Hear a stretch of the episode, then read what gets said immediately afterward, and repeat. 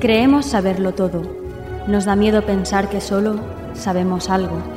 Pero lo que nos aterra es la certeza de que en realidad no sabemos nada.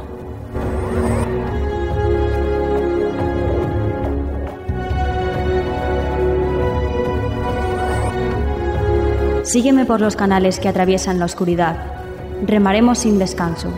Iluminaremos juntos los caminos de la noche, abriéndonos paso por el canal del misterio.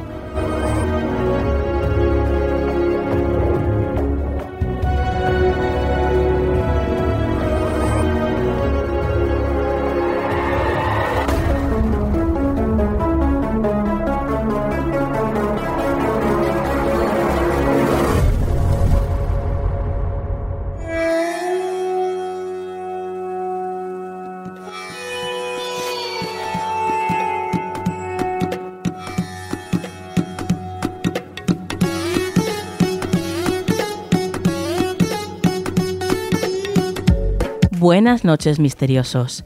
Soy Nuria Mejías y esto es Canal del Misterio.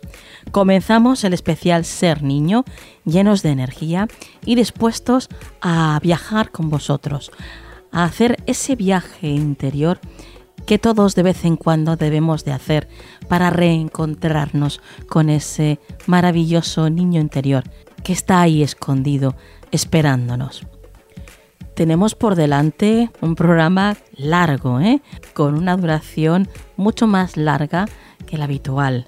Pues más o menos, más o menos dos horas y media, más o menos, un poquito menos. Así que preparaos porque, bueno, espero que disfrutéis como lo vamos a hacer nosotros, descubriendo esas cosas tan maravillosas que nos pueden aportar los niños. Como siempre antes de comenzar, gracias por estar ahí, por acompañarnos, por visitar nuestra web canaldemisterio.com y por visitar las recomendaciones que tenemos en la web, que eso nos ayuda. Gracias por compartir nuestros programas, por darle a me gusta en iVoox y por todas las menciones que nos hacéis por las redes sociales. Eso nos da más visibilidad y también nos ayuda muchísimo. Y ahora sí, Dadas las gracias, comenzamos.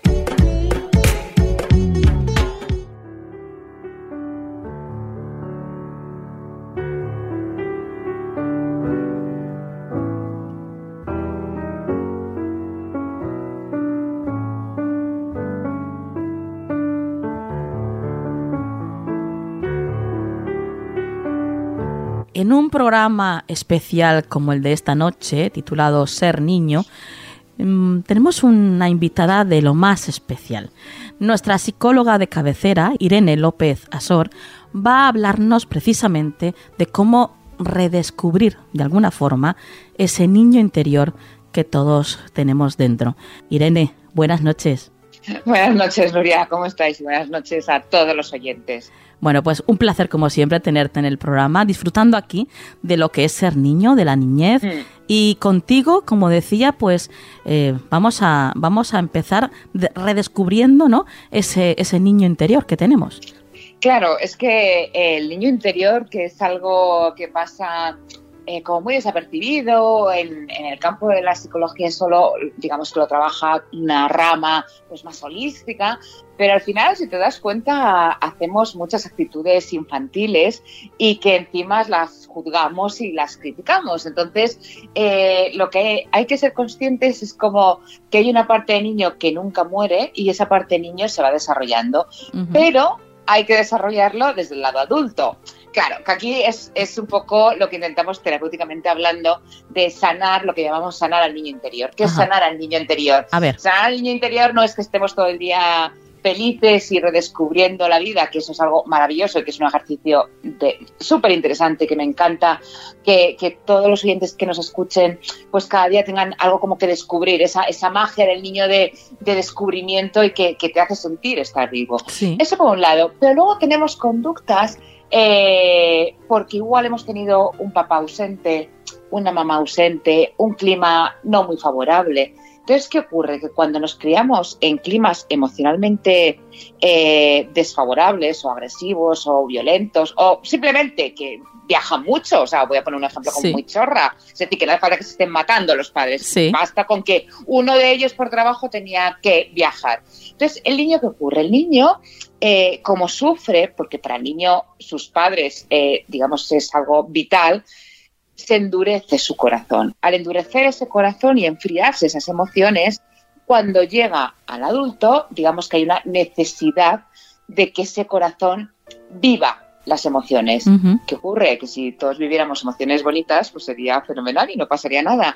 Pero esa necesidad de vibrar en la emoción hace que nos metamos de cabeza en situaciones hmm. eh, muy complicadas donde nos enfadamos, donde de repente decimos, eh, es que esto porque me ocurre a mí. Por ejemplo, pongo un, hecho que está muy estudiado, no lo digo yo, lo dice una autora americana, es, eh, por ejemplo, hijas de padres muy ausentes, pues son adultas que tienen mucha tendencia a, tener relaciones de pareja complicadas. ¿Por qué? Porque necesitan vivir la emoción del hombre. Y entonces un hombre tranquilo no te da esta emoción de me enfado y me reboto y porque a mí, porque... Claro. son pequeñas cosas que tenemos que estar muy atentos. Por lo tanto, ¿cómo podemos sanar a ese niño interior? Bueno, pues cuando tengamos conductas que veamos que no nos gustan, que son erróneas o que nos enfadamos, yo siempre digo, ¿qué parte de ti es la que se enfada? Qué parte real, o sea, la adulta o el adulto que, eres al día de hoy, que ha conseguido un montón de habilidades y de herramientas, no lo podría resolver. Es decir, nos tenemos que ir como si fuéramos un niño con ese rabietaos, porque cuando somos niños no tenemos herramientas. Entonces, pues nos tenemos que enfadar o tenemos que ir a un rincón sin hablar o nos tenemos que callar o no podemos protestar o no podemos hacer un montón de cosas porque no sabemos cómo hacerlas y porque estamos limitados, por un lado, cognitivamente, si somos pequeños, y por otro lado, porque no tenemos la madurez, ni, la vivencia, ni la experiencia necesaria. Pero cuando somos mayores, ya eso ya no está. Ya tengo la experiencia, ya sé lo que va a pasar, ya tengo, digamos, los elementos del puzzle y ya puedo elegir de manera adulta comportarme eh, con, eh, digamos, coherente con lo que es mi vida y encajar esas piezas del puzzle. Más o menos, eh, en dos líneas muy, muy resumidas, sería este el trabajo. Pero nos tenemos que ir a esa parte de niño que está dolida y que sigue reclamando. Luego hay otros niños que, adultos que no han podido vivir su infancia por el motivo que sean, o adolescentes reprimidos, y yo siempre digo, saca al adolescente a pasear o saca al niño a pasear y, en ejercicios determinados, pues, no sé, por ejemplo, eh, comer chuches, ¿sabes? Tomar chuches, el, el, decir, bueno, pues que nadie me juzgue, que nadie me diga nada y voy a estar una tarde mm, tomando chuches y palomitas y luego el día siguiente, si queréis, vamos a la lechuga y al a la plancha. Pero sí. que pequeñas licencias, que es como este niño que tenemos ahí en ebullición, que no se ha expandido de manera correcta y que yo no conozco a nadie, aviso ya, que se haya expandido de manera correcta en el niño, ¿vale? el, niño está limitado por naturaleza, porque básicamente, por lo que has dicho, o sea, una cuestión de desarrollo. Pero sí que de mayor le podemos dar esas salas para que se sane, para que vibre, para que lo viva, pero desde un diálogo adulto. Y entonces ahí puedes, digamos, ser mucho más pleno en lo que es, eh, bueno, pues tu misión de vida, que simplemente, pues a veces tan simple o tan complicado como ser felices. Además, Irene, tú has encontrado una herramienta muy útil para esto, ¿no? Pues sí, he encontrado, a mí me encanta trabajar en el interior, la verdad es que reconozco que desde hace, pues yo creo que cuando terminé la carrera, eh, con análisis transaccional es lo primero que se trabaja, el, yo niño, yo padre, yo adulto, eh, son potencias más dinámicas y a mí es un tema que siempre me encanta, mm, bueno, pues eh, investigar cómo tenemos ese niño por dentro. Y bueno, pues eh, hay dos formas de trabajarlo. Una es a través de los cuentos, que me fascina, y luego encontré unas cartas que yo creo que estos van a encantar de tarot, eh, pero que no adivinamos el futuro, ni voy a adivinar el futuro porque no tengo ni idea, aviso, o sea, esto no lo sé.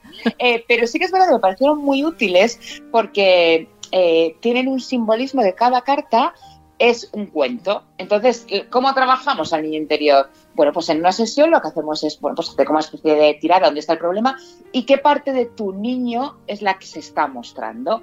Normalmente, gracias a Dios, pues regla general, pues sí que suele resonar los cuentos que salen. Pues, por ejemplo, Caperucita Roja, que, que en estas cartas pues sería, sería el loco, sería el, pues, el, el decir, venga, ¿A, dónde vamos? Eh, ¿Me dejo llevar? ¿Me dejo? ¿Dónde te quieres dejar llevar? ¿Quieres ir, por ejemplo, a la casa de la abuelita? ¿Quién sería la abuelita en tu vida? O sea, me meto en el bosque y que sea lo que Dios quiera, ¿no?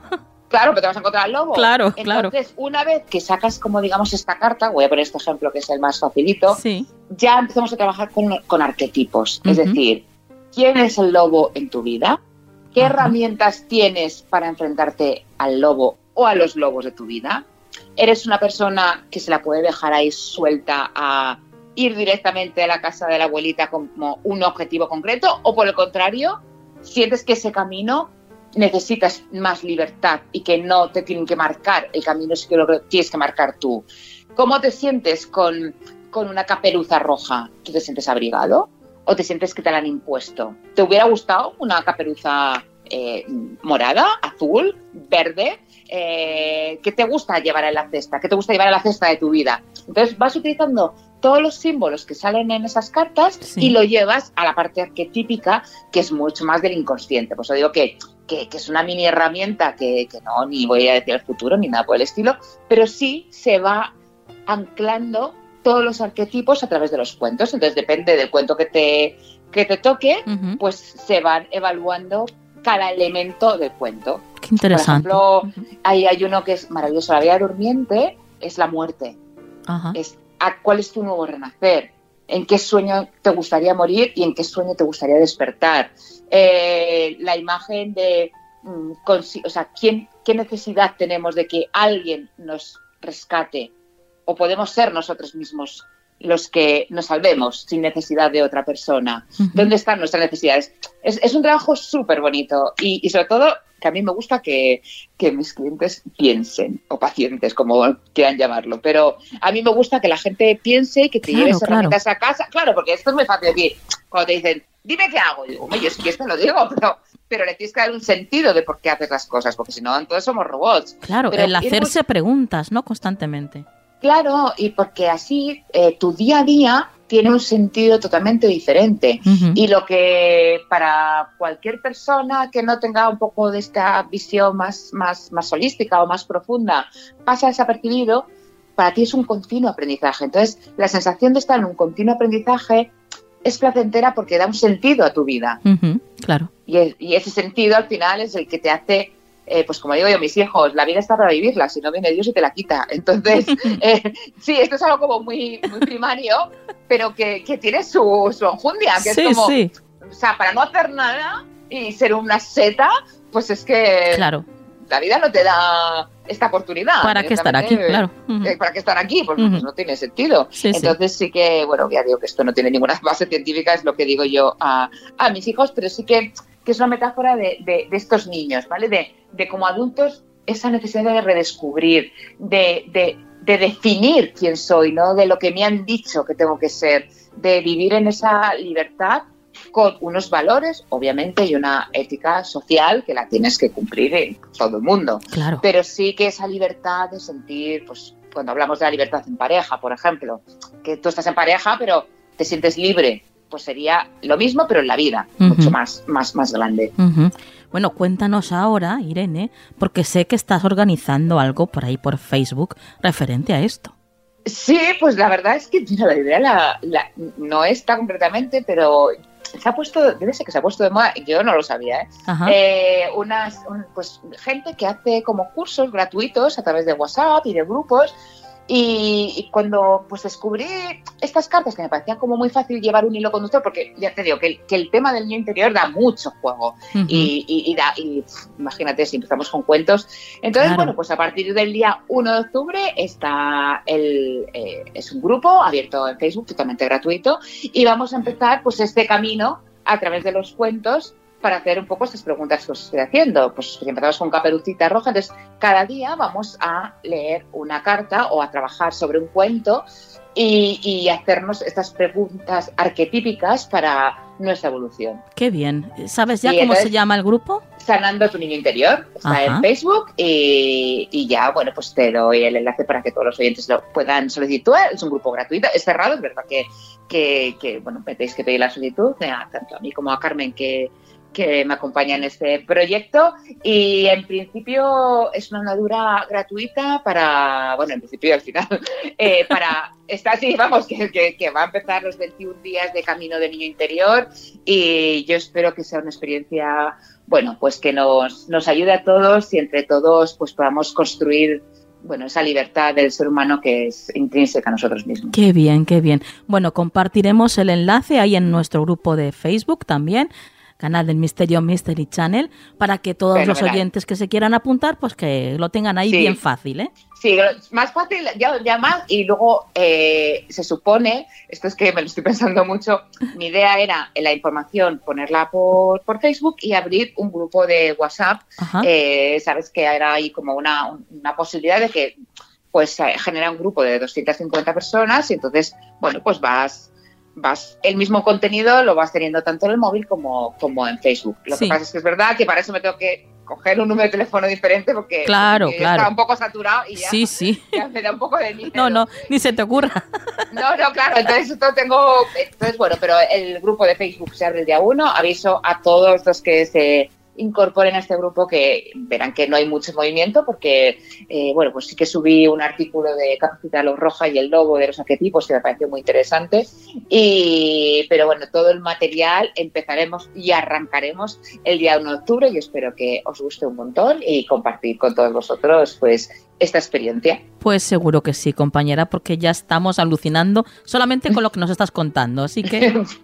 pues espero que os guste mucho y sobre todo, pues eso, que sea un camino de, crecimiento personal y sobre todo, fíjate, Nuria, darnos cuenta, esto perdón que me enrolle, pero es que esto es muy importante, que no somos tan diferentes. Que siempre tenemos la tendencia a decir, no, es que a mí fíjate lo que me pasó, no, es que fíjate lo que me pasó a mí. Sí, lo que me pasa a mí no le pasa a nadie. No, nada, que va, somos exclusivos. Entonces yo siento decir a los oyentes que por desgracia no. Lo que nos pasa a nosotros, nos pasa a muchas personas, por suerte o por desgracia, no estamos solos y, y a veces la resolución de otras personas son los que los que realmente saben cómo dar luz a determinados problemas y, se hacen grupos muy bonitos, la verdad. Qué bien, qué bien. Bueno, pues compartir, ¿no? Que es compartir. nos hace crecer, claro. Sí, efectivamente. Compartir y, la tolerancia y el, y el no juiciar. Bueno, pues esto, esto vamos a dejarlo aquí. Irene, ¿vale? Y te voy a pedir que, esperes un momentito porque quiero que escuches y que estés en una charla que voy a tener con, con una amiga, ¿vale? Nos va a contar una historia y después quiero que, nos des un análisis de un dibujo que te voy a pasar, que ha hecho el hijo de, esta amiga, de Ana, y que nos des tu opinión, ¿vale? Fenomenal, pues en un ratito seguimos hablando. Perfecto, hasta luego. Hasta luego.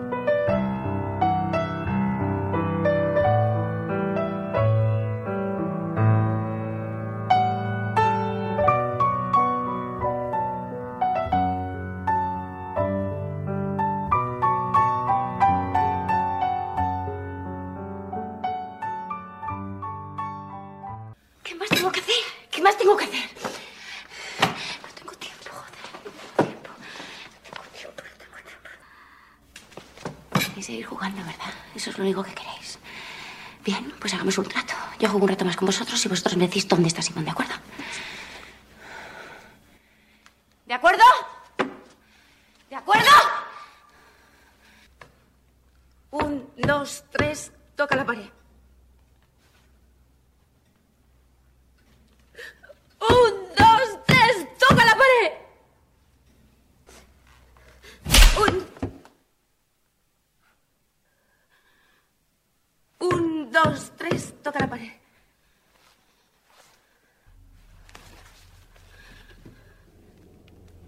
Un, dos, tres, toca la pared. Un, dos, tres.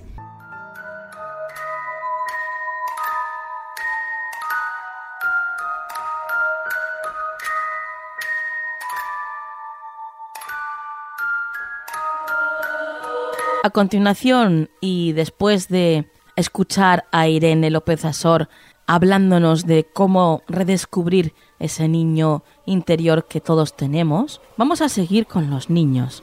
Vamos a seguir con los niños porque tenemos ahora eh, como invitada a una persona muy especial para mí, una persona que me ha acompañado en, en un montón de momentos mágicos de mi vida, con la que he vivido un montón de experiencias relacionadas con el misterio y, a su misma vez esta persona, eh, bueno, ha vivido otras experiencias muy, muy, muy especiales y muy mágicas con, con su hijo, con su hijo Jordi.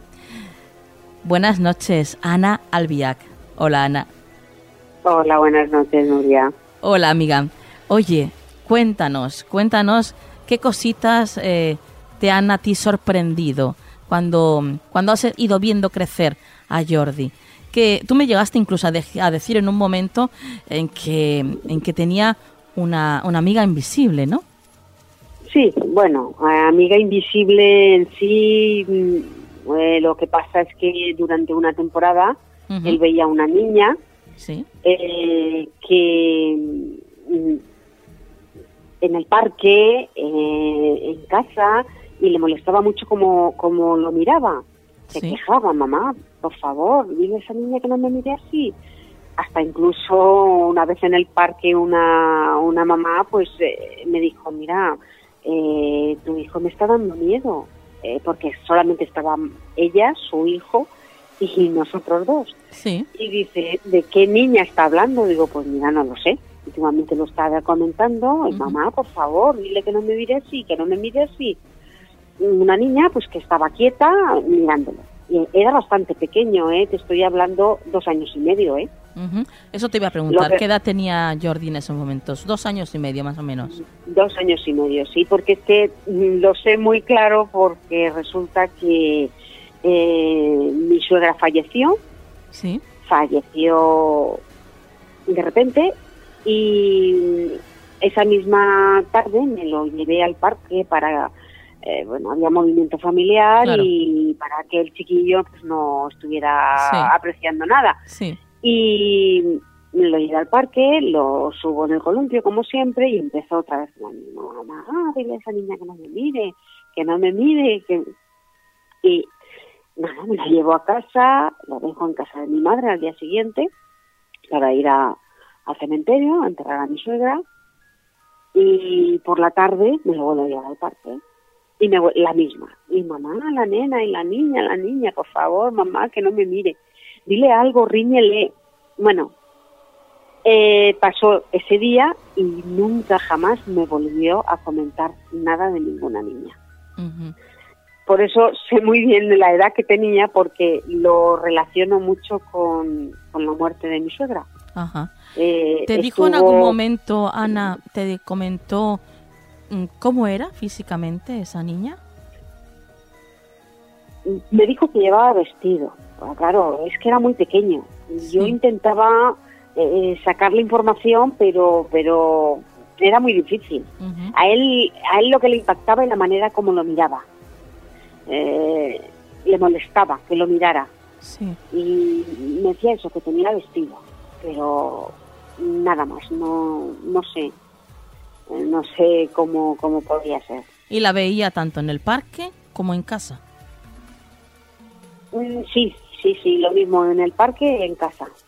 Daba igual. Eh, el parque era lo que más me llevaba la atención porque ya te digo que ya tuve varios acontecimientos con, con gente que había alrededor sí. que, que, llamaron la atención, claro, y, esta chica ya mm, se decidió y me lo dijo, dice, es que me da miedo, conforme lo dice el niño me da miedo.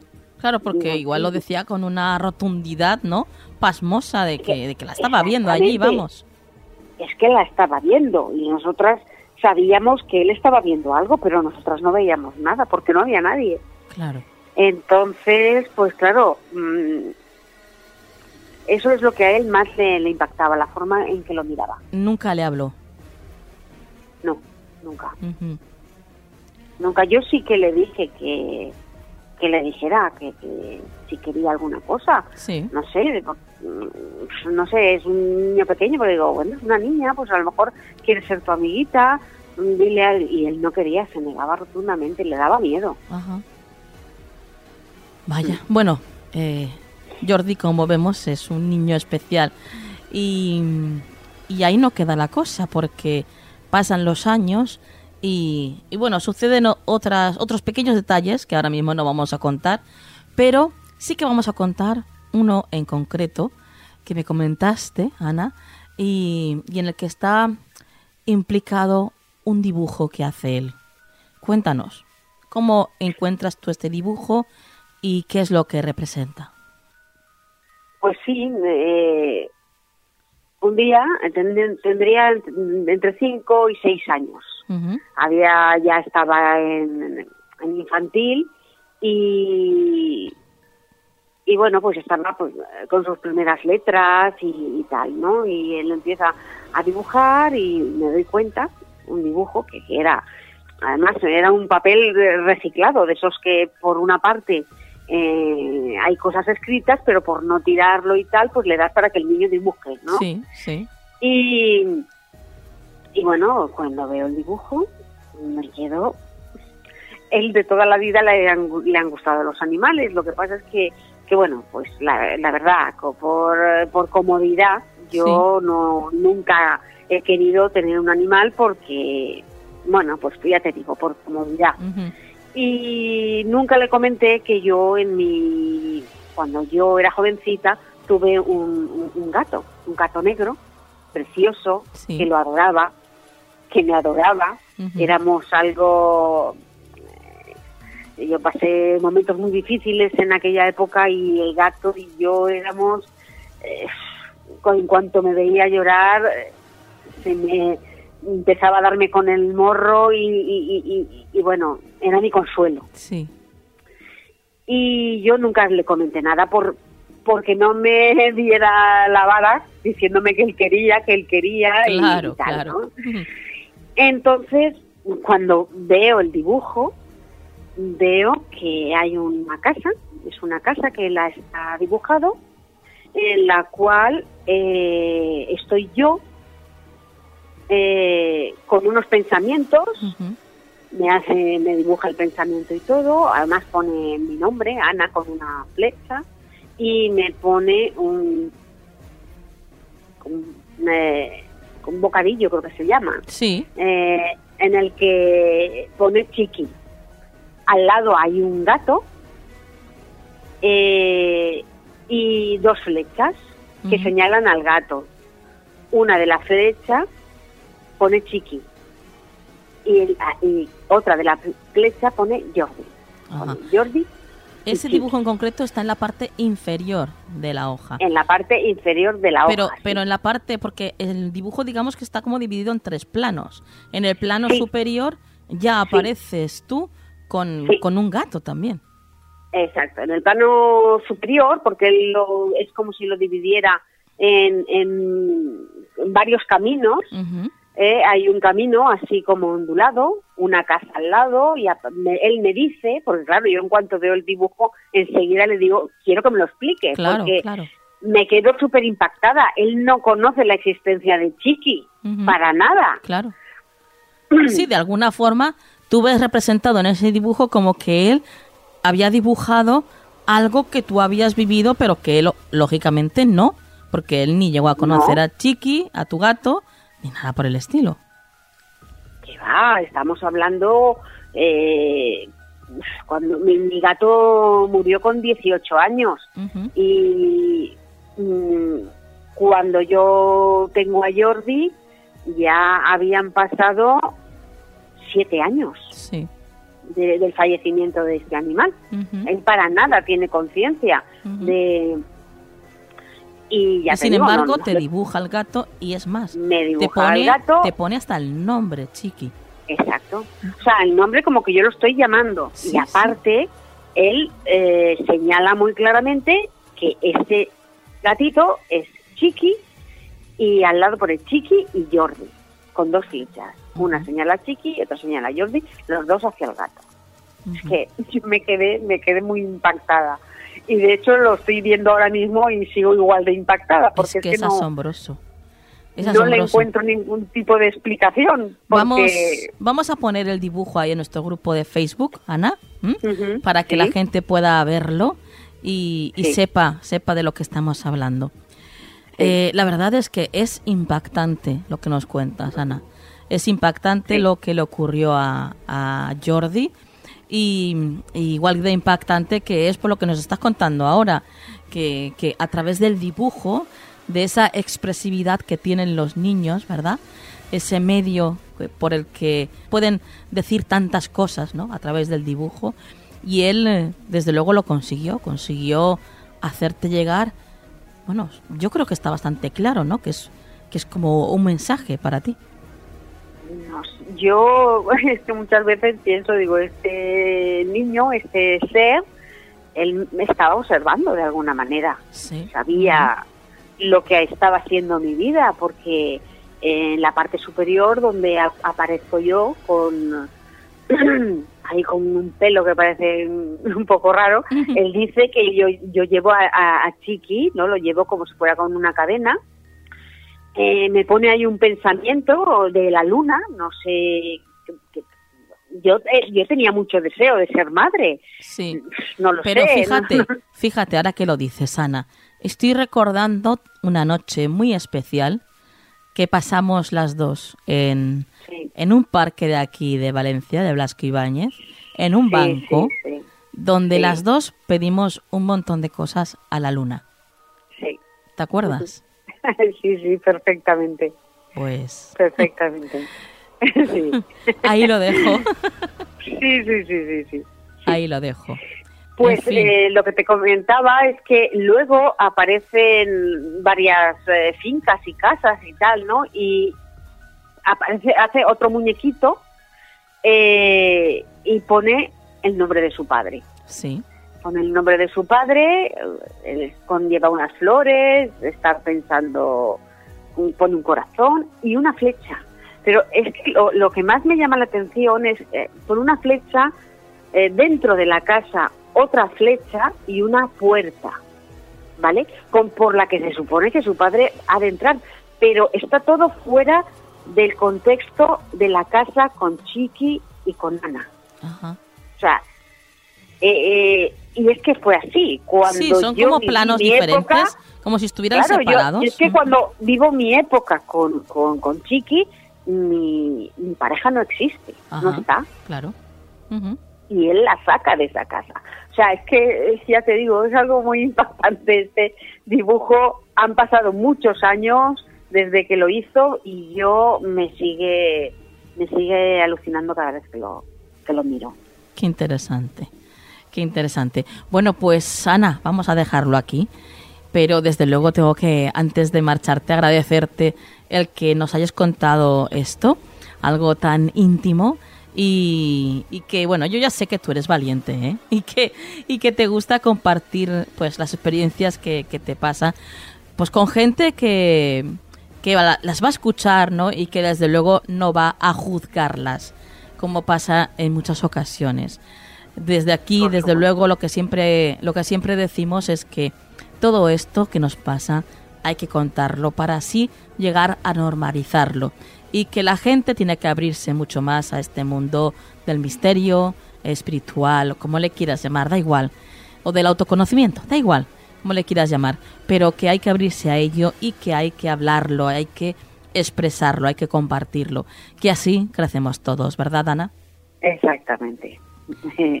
Pienso lo mismo que tú y nadie mejor con quien compartirlo. Sabes que lo comparto todo en mi vida contigo, que contigo y con con toda esta gente que, que te sigue, que, que, que valora todo el- tu esfuerzo y toda tu todo lo que vales, vamos.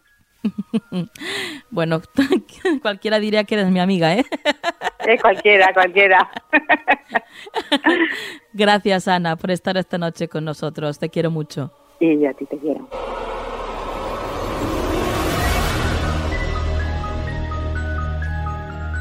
Búscanos en las redes sociales. Estamos en Twitter, Facebook, Google Plus, Instagram y Tumblr. Somos Canal del Misterio.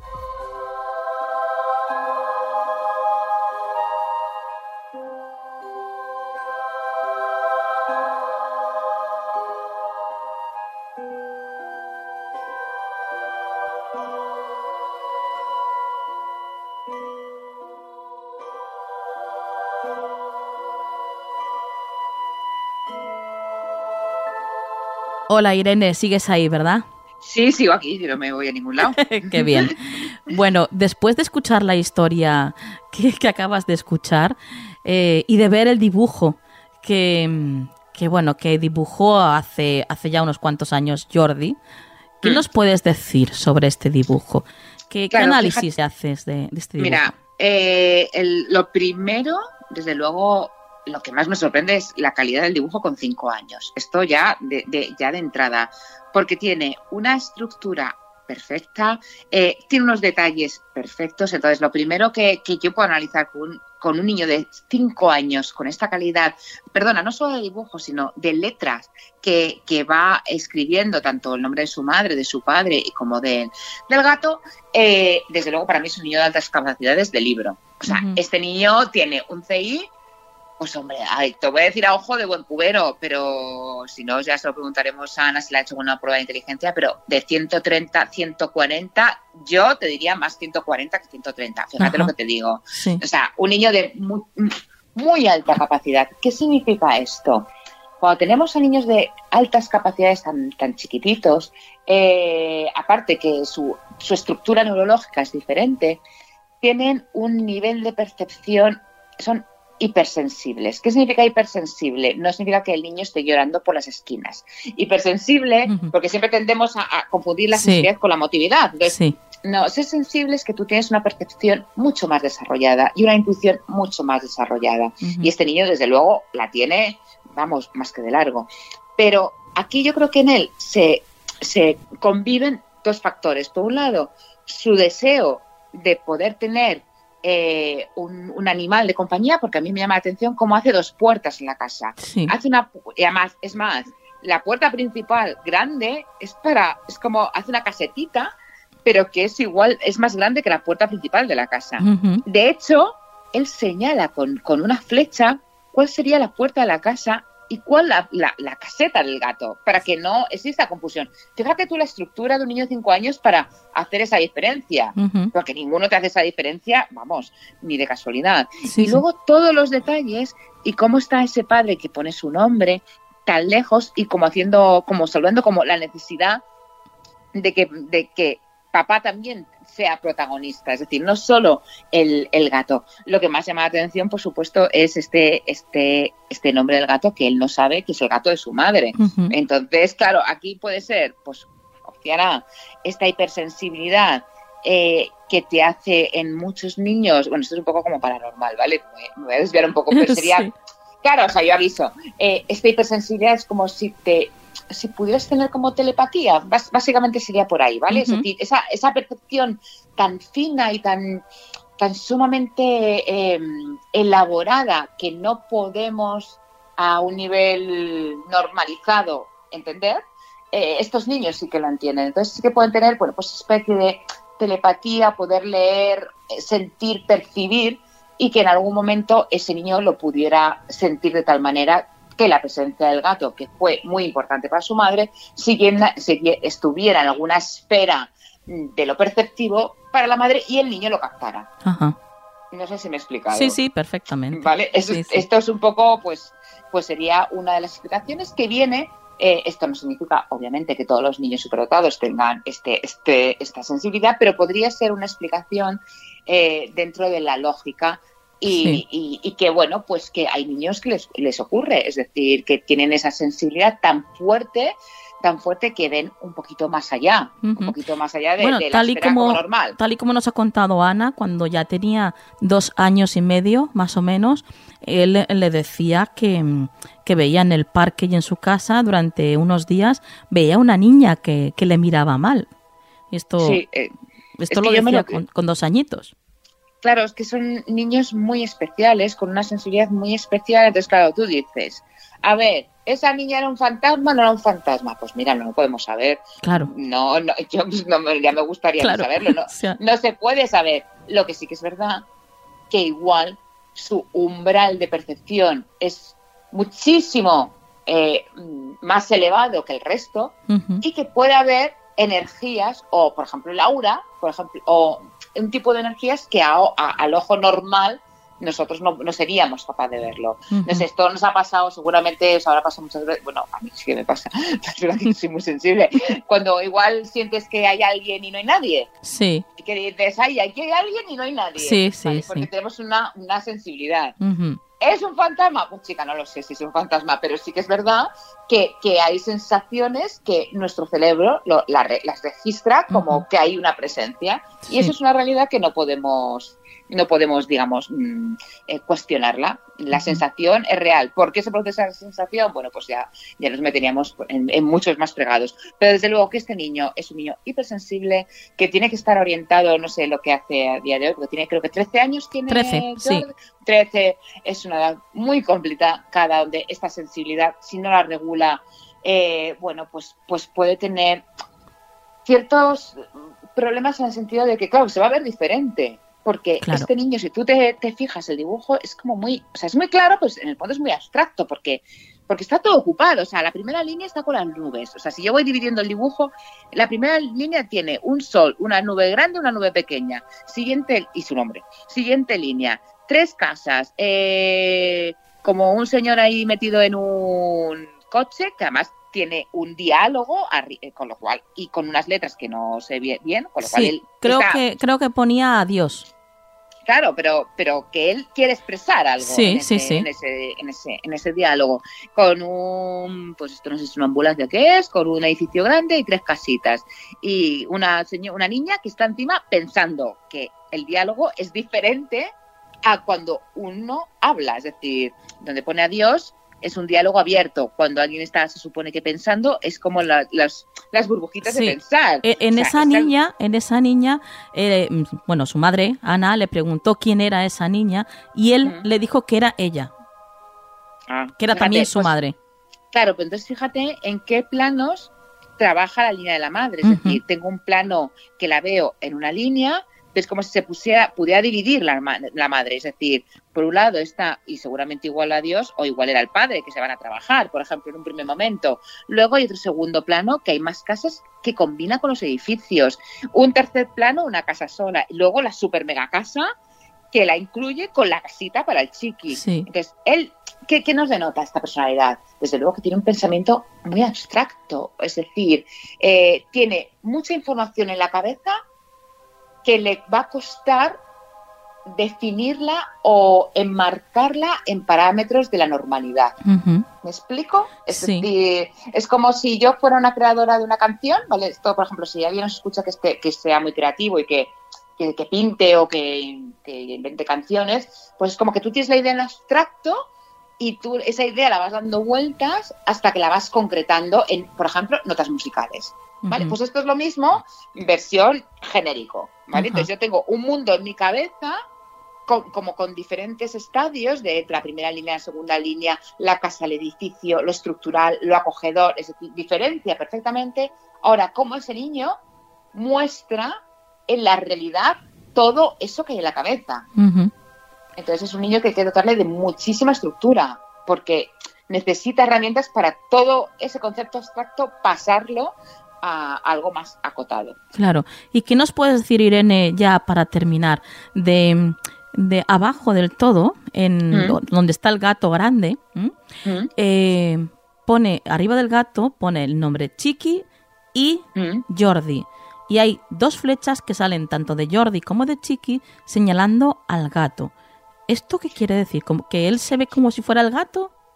Eh, bueno, podemos interpretarlo de dos, de dos formas. Es como que la madre le quiere, o es el amor que expresa la madre por el, por, por el gato, y ahora mismo no hay un gato, sino que es él. Ahora, yo me la- mi tendencia, si me preguntas qué es para mí, para mí es como Jordi también tiene un chiqui. O sea, yo para mí es como si tuviera un gato el niño. Ajá. Para mí es como si tuviera el- un gato el niño. Es decir, mamá tiene a Chiqui y yo también. o yo apoyo que, que mamá tuviera un gato. Es decir, es como darle, darle un lugar, porque además la flecha es, es como, como es mi gato también. Ajá, qué interesante.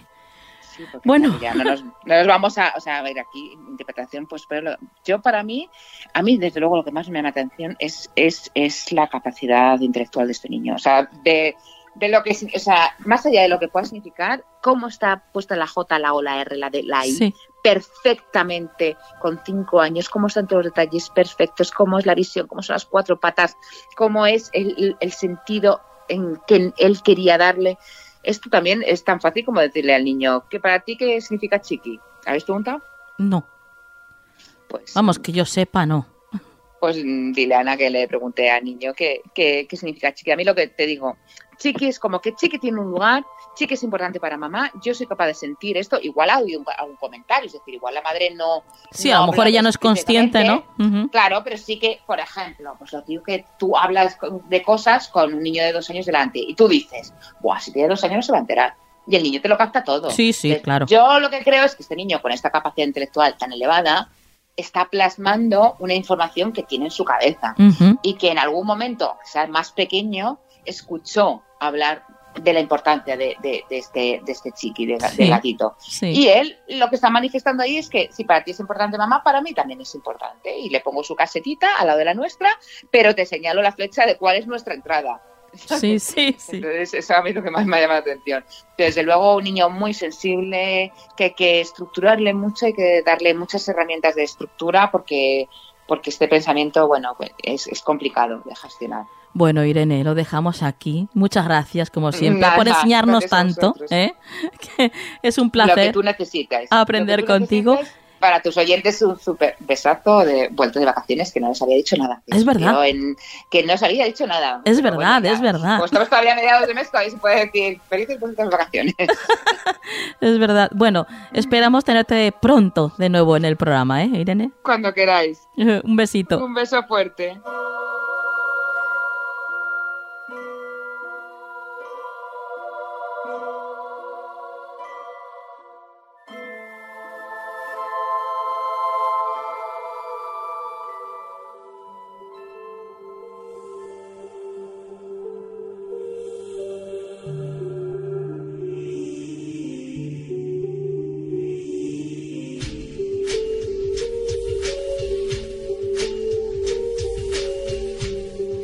Seguimos con el programa y tenemos una gran noticia para todos vosotros, ya que en noviembre se va a, producir un gran evento en Madrid. Está con nosotros la, la persona organizadora de, de este gran evento, Más allá de la luz, experiencias cercanas a la muerte, que se celebrará el día 11 y 12 de noviembre en Madrid. Ana Claret. Buenas noches, Ana. Buenas noches a todos, bienvenidos. En fin, estoy contentísima de estar aquí. Cuéntame, Nuria. Bienvenida a ti, compañera Ana. Es un placer el tenerte en Canal del Misterio y bueno, y que hayas venido pues para hablarnos de algo tan especial como, como un evento como este, ¿no? Un- una gran oportunidad pues eh, de escuchar a gente que sabe mucho del tema de las ECM y de todo lo que tiene que ver con, con el más allá, ¿no? Sí. Cuéntanos, ¿en qué. ¿en qué va a consistir el evento? Bueno, vamos a ver, empezamos porque eh, tenemos muchísimas ganas de tener a uno de los científicos que ha vivido en, en carne propia una experiencia cercana a la muerte. Y como generalmente suele ocurrir, un escéptico que de pronto pues descubre lo que él ha vivido en, en el otro lado. Sí. Entonces, bueno, él es Eben Alexander. Eben Alexander es un neurocirujano, que son palabras mayores para este campo, y que, y que un neurocirujano eh, haya vivido en, eh, en sí mismo estas experiencias, pues es un, un aporte muy importante a todo este mundo. Desde luego. Bueno, pues Eben Alexander tuvo una, una meningitis, una meningitis que le, le puso en coma, vamos, le, le hizo estar en coma durante 10, 12 días, no recuerdo bien, pero vamos, durante ese coma él estaba en mínimos, o sea, que, esperaban que en cualquier momento desconectara el mismo, ¿no? Y, bueno, cuando volvió de ese coma, pues mm, empezó a narrar eh, todo lo que había vivido y todo lo que le había pasado, y su hijo fue el que le animó a plasmarlo en un libro. Entonces, bueno, ahí escribió La prueba del cielo, y a partir de ese momento, bueno, pues en el mundo científico se desató todo un revuelo de cómo un neurocirujano estaba hablando de esos temas, ¿no? Y llevamos eh, más de dos años intentando traerla a España. Eh, en general, ese tipo de, de, personas son muy reacias. Sí. Al final lo hemos conseguido, bueno, pues porque también es cierto y todo hay que confesarlo, que se nos cruzó un ángel por medio y ese ángel facilitó que, que Ben se animara a venir. Qué bien. Eh, sí. Entonces, bueno, pues eh, vendrá con nosotros, vendrá con su esposa, con Karen Newell. Karen Newell lo conoció justo cuando salió de todo ese trance y le ayudó a, a centrar de alguna forma de nuevo su ser con eh, sonidos sagrados, con acústica sagrada, mm, que ella había estudiado y entonces se hicieron un equipo estupendo a la hora de trabajar. Ella nos presentará también pues las experiencias y los experimentos, los experimentos en vivo de lo que significa la acústica sagrada y cómo se puede trabajar con ella. Qué bueno. Todo eh, esto será el sábado 11 de noviembre y la ponencia de Eben Alexander empezará a las 10 y cuarto, aunque en Congreso empieza a las 9, ¿no? Con la recepción y la bienvenida. Eben lo que dará el sábado es un taller, eh, un taller de trabajo y luego ya el domingo hará su conferencia en plan general. Pero el sábado le tendremos ofreciéndonos un taller de todo lo relacionado con su experiencia, cómo la vivió, cómo la gestionó y lo que se encontró allí. Y, para ayudarnos a los demás, porque hay muchas más personas de las que nos imaginamos que han tenido ECMs, experiencias cercanas a la muerte, y generalmente no se sabe cómo gestionarlas. Eh, solemos ser reacios a contarlas, en fin, que nos va a abrir un poquito el camino para, para poder gestionar toda esta situación. Qué bien, y después de este taller haremos un descanso para comer, y digo haremos porque obviamente yo no me lo pienso perder. yo voy a estar ahí la primera porque esto no me lo pierdo, desde luego. Y después de comer, a las tres y media, eh, estará Felipe Enríquez que hablará de la muerte, el paso a la vida eterna. Cuéntanos un poco sobre Felipe. Felipe es un, es un medium, es un medium que a pesar de que no, no tiene mucho nombre, trabaja en todo el mundo, tiene sus consultas con listas de espera de 1.500 personas, es un ser extraordinario y eh, creedme que de, lo, de todo el tiempo que llevo en este sector y en este mundo, es una de los de los medios más alucinantes que me he encontrado. Mm. Merece la pena, también hemos trabajado ya en varias ocasiones con él y merece la pena que el, que el público lo conozca y sepa qué más eh, eh, qué más caras tiene todo este prisma, ¿no? Claro. Claro, haremos después un pequeñito descanso y estará a las cinco y media el doctor Juan José López. Bueno, Juanjo López es médico, él trabaja en el hospital de Cartagena y es el primer médico eh, en España que le han permitido trabajar con regresiones. Vaya.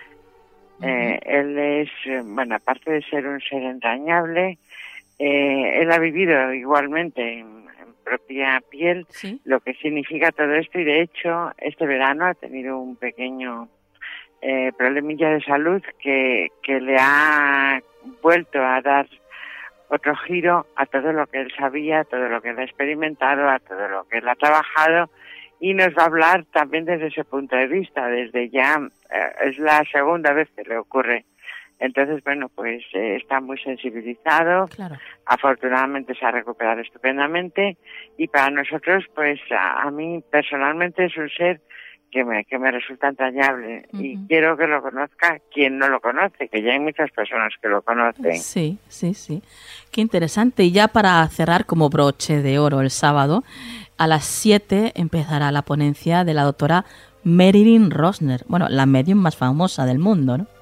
Sí, bueno, eh, eso es lo que dicen, a ella no le gusta, ¿eh? Ya, ya, ya, lo sé. Que, que digan esas cosas, Sí, sí. pero es cierto y es innegable Claro, que claro.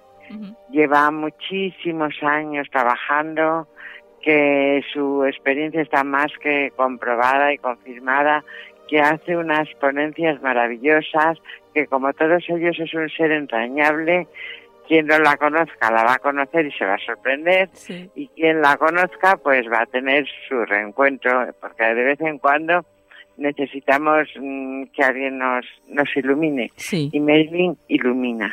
Sí, sí, desde luego. Después ya pasamos al domingo 12 de noviembre, eh, empezará todo a las 9 de la mañana, pero la primera ponencia será a las 10 y cuarto y estará nada más y nada menos que el doctor Raymond Moody.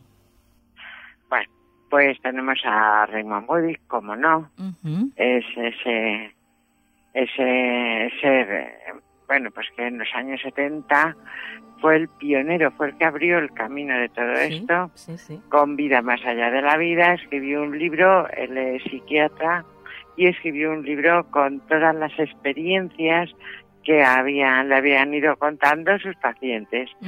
Eh, al principio eh, no, vamos a ver, no se lo creía hasta que recopiló tantos casos que mm, empezó a cuestionarse que todo esto podía ser así. claro. Y lo que hizo fue escribir el libro con eh, los casos más significativos, eh, dando sus argumentaciones. Es, es un libro que tiene ya muchos años, pero no ha perdido vigencia y de hecho sigue eh, apoyando a científicos que están dando este paso, en fin, que hacen, si escriben libros, él está encantado de hacerles el prólogo. Eh, igual, o sea, todas, todas estas personas son seres entrañables. Quien no conozca a Raymond Moody eh, le va a encantar, Qué porque bien. es un ser entrañable. Bueno, yo es que estoy enamorada de todos, ¿qué quieres que te diga? Se te nota el cariño que les tienes, Ana. Sí. Bueno, después de la ponencia del doctor Raymond Moody, haremos un descansito y volveremos con el doctor Eben Alexander, que hará la ponencia del viaje de un neurocirujano hacia el más allá. Eso es. Otro descansito y eh, a las tres y media estará con nosotros Carlos Gabriel Fernández, un enorme profesional y un gran amigo. Sí, eh, Carlos es eh, es el típico, eh, es el que no que le da mucha vergüenza Sí, exponer sus cosas sí, y es y es una eminencia internacional totalmente de acuerdo. en, Ujú. en transcomunicación instrumental. Ujú. Él tiene unas, una documentación tanto de audio como de vídeo increíble Sí, sobre verdaderas conversaciones a través de equipos que la gran mayoría de las veces ni siquiera están enchufados, ¿no? sí, sí, sí. y sí. entonces, bueno, pues él nos va a documentar con una serie de, de vídeos y de audios para que veamos cómo se generan verdaderas conversaciones. Es increíble. Creo que va a ser eh, la, la, la ponencia más sorprendente de todo el Congreso, a pesar de todo lo que viene antes. Madre mía. Bueno, eso es mucho, ¿eh? Eso es mucho, ¿eh. Ana? bueno, eh, después de Carlos, eh, ¿ya viene el cierre de las jornadas o todavía queda algún A ver, más? después de Carlos esperamos, estamos esperando confirmación de otro, otro, otra persona Ajá, eh, extremadamente interesante sí. y que nos lo va a confirmar en estos días. No hemos podido incluirlo porque eh, estaba ajustando agenda. Vale, vale. Pero Bueno. esperamos tener a alguien que primero conocéis todos Sí. y segundo que es un gran comunicador. Vaya, vaya. Bueno, pues desde luego ya hemos sembrado ahí el misterio también, ¿eh, Ana? Sí. con este último personaje.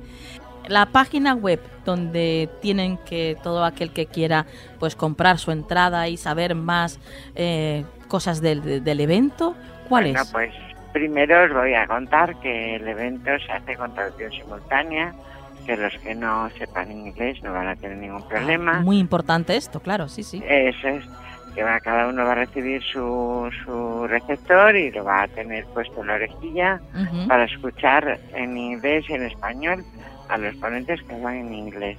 Por otro lado, las entradas son numeradas, entonces hay que entrar en la web y reservar por asiento.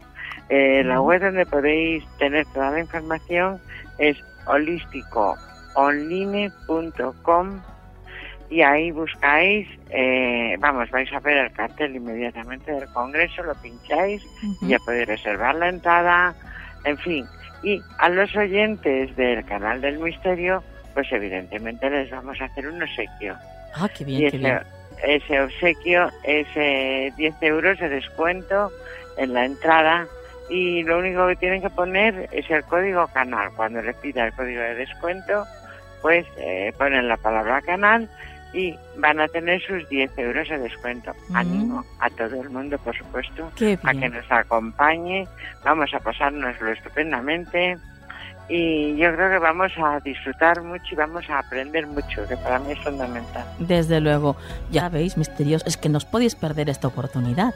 A ver, eh, eh, la palabra canal, porque yo sé cómo son mis oyentes, Ana, la palabra canal tiene que estar en mayúsculas o en minúsculas o da igual. En mayúsculas todas y así no nos confundimos. Vale, en mayúsculas todas. Vale, perfecto, porque es que sé que me lo van a preguntar. Entonces, Sí. así ya está solucionado. Perfecto. Pues ya sabéis, no podéis perderos la oportunidad. 10 euros de descuento, queridos misteriosos.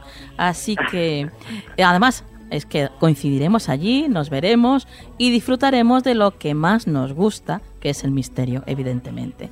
Bueno, Ana, un placer, como siempre, el, el poder charlar contigo, compañera. Por cierto, tengo que, que darte la enhorabuena porque escuché tu intervención en un nuevo proyecto de radio en el que, en el que estáis, en un nuevo programa en el que estás con Miguel Pedrero, Holístico 3.0. ¿eh? Y desde aquí también recomendamos este, este programa para toda nuestra audiencia, que, que bueno, que sepa que hay un programa más que está ahí eh, todos, no sé, va a ser con una frecuencia semanal, ¿sabes algo de esto? Eh, de momento va a ser quincenal, Quincenal, vale, perfecto. pero mm, tenemos la esperanza de que pueda ser semanal. Bueno, seguro que sí, seguro que sí, ya sabéis. Por ahora, cada 15 días en Evox tenéis ahí el programa Holístico 3.0 y a Eso. escucharlo todos. Bueno, pues Nuria, muchísimas gracias, muchas gracias a todos los misteriosos y nos vemos pronto. Tengo muchas ganas de veros a todos.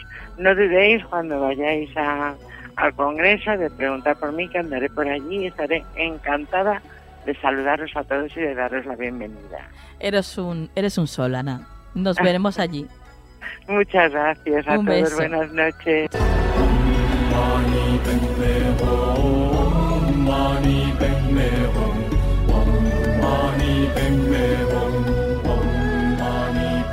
¿Quieres ponerte en contacto con nosotros?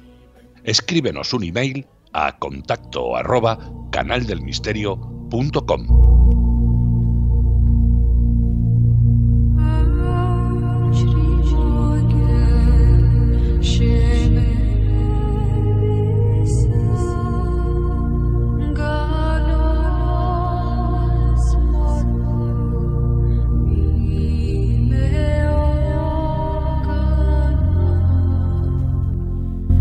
Esta noche hablamos de dos casos de personas que dicen haber estado en el cielo y describen el mismo como un lugar maravilloso, lleno de paz y alegría. Incluso dicen haber visto a Dios. Vamos a conocer a fondo estas dos experiencias tremendas que tuvieron estas dos personas y lo vamos a hacer de la mano de Aluriel Vera. Buenas noches, Aluriel. Buenas noches, Nuria. Bueno, cuéntanos quién es, eh, cómo se llama la primera persona de la que nos vas a hablar eh, que tuvo esta maravillosa experiencia. Sí, eh, la primera persona es Colton Burpo, es un niño, y si quieres empiezo a, a contarte lo que su vivencia. Sí, claro, cómo, cómo fue, cómo empezó todo. Sí, todo empieza en 2003, cuando la familia Burpo, creyente y practicante, el padre de familia, el señor Todd, pastor evangelista, junto con su mujer y sus dos hijos, que vivían en una ciudad pequeña llamada Imperial de Nebraska, hacen un fugaz viaje de fin de semana a Greeley, Colorado. Una vez estando en el hotel, los dos pequeños empiezan a encontrarse mal. Los padres piensan que quizás es la comida que les ha sentado mal o que es gripe. La hermana empieza a mejorar, pero Colton de cuatro años no.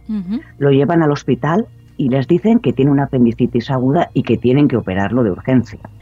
Cuando despertó y se recuperó ya había pasado el peligro porque los cirujanos dijeron que se salvó de milagro.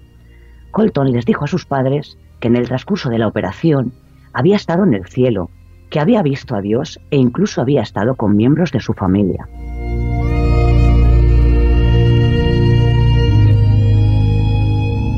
Bueno, imagino que para los padres esto tuvo que ser, desde luego, un gran shock. Imagínate, Nuria. Primero le dijo a su padre que había visto cómo estaba fuera de su cuerpo y que estando en el techo veía como los médicos y enfermeras le estaban operando desesperados por salvar su vida. Le contó que vio eh, lo que estaban haciendo sus padres. Él estaba rezando desconsoladamente y la madre hablando por teléfono. Posteriormente, eh, vio que estaba sentado en el regazo de Jesús, que le daba ánimo y que le había, había enviado unos ángeles para devolverle a la vida, porque estaba respondiendo a los rezos y plegarias de su padre. Decía que Jesús es moreno como su barba, con unos ojos azules verdosos infinitos como el mar, y una sonrisa como nunca había visto antes. Colton contó que Jesús estaba sentado a la derecha de Dios, su Padre. Lo que, lo que le impresionó mucho, Nuria, fueron los colores. Dijo que habían muchísimos colores, algunos que no conocemos, también le impresionó que todos los animales viven en, armonía, todos, los domésticos y los salvajes, y recuerda que todas las personas que vio en el cielo no tenían cicatrices. Colton dijo que le gustaba mucho la felicidad y la paz que Jesús le transmitía. No supo explicar el aspecto que tenía la Virgen, pero sí se dio cuenta de cómo cuidaba a los niños. El niño aseguraba que no se acordaba de todas las cosas que vio en el cielo, pero que sí recordaba haber visto muchos ángeles que se parecían a nosotros, pero que son algo más grandes y con alas, que cantaban canciones preciosas y en ellas llevaba el mensaje de Jesús, y que nunca paraban, que tenían mucho trabajo, Colton aseguró que estaba muy a gusto y que sintió mucho amor. Bueno, es normal que cuando él tuvo esta experiencia, pues eh, que haya tenido este contacto con, con la figura de Jesús y de ángeles, porque él desde pequeñito pues vivía en un entorno familiar pues muy espiritual, eh, pues ya que su padre era pastor, ¿no? Claro, efectivamente. Desde bien pequeño había ido a la iglesia con su padre y había tenido una educación religiosa. Ajá. Pero no solamente vio a Jesús y a, los ángeles, sino que además tuvo encuentros con familiares, ¿no?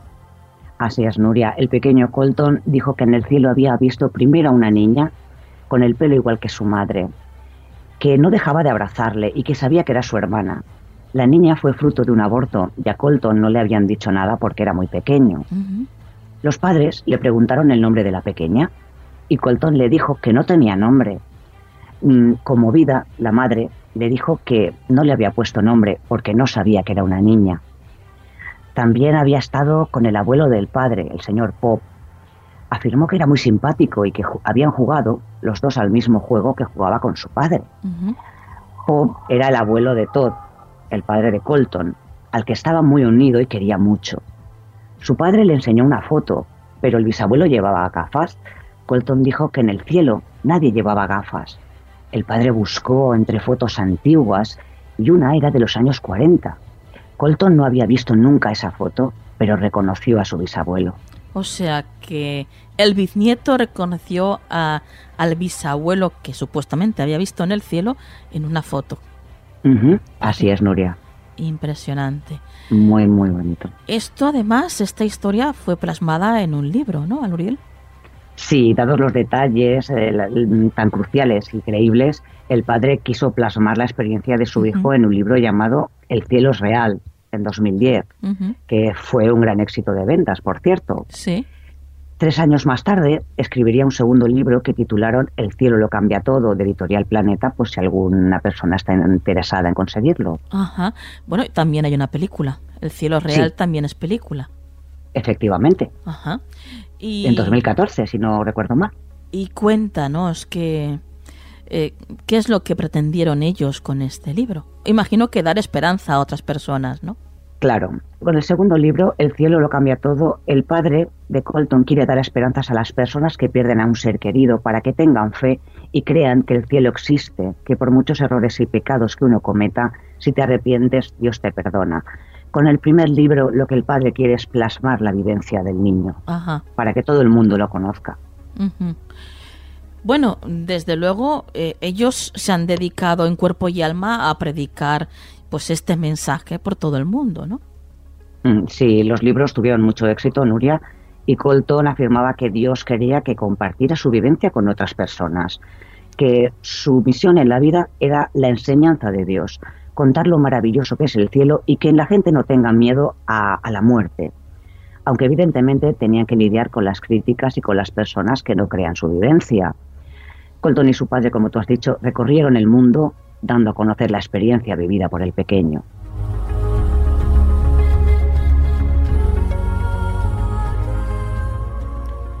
Pedazo de experiencia, desde luego, para marcar a cualquiera. Y continuamos con, la, con la experiencia, la segunda experiencia que nos vas a contar esta noche, vivida por Akiane Kramarik. Exactamente. Esta niña, Akiane Kramarik, nació en 1994 hija de padre norteamericano y madre lituana, residentes en Idaho. Sus padres eran ateos, no habían leído la Biblia, ni iban a la iglesia. Por ese motivo es muy espectacular este caso. Sí, porque como hablábamos antes con el otro, bueno, pues a, ver, se había criado en un entorno pues espiritual y religioso, ¿no? Pero es que esta niña, para nada, sus padres incluso eran ateos. Totalmente, o sea, ni habían leído la Biblia.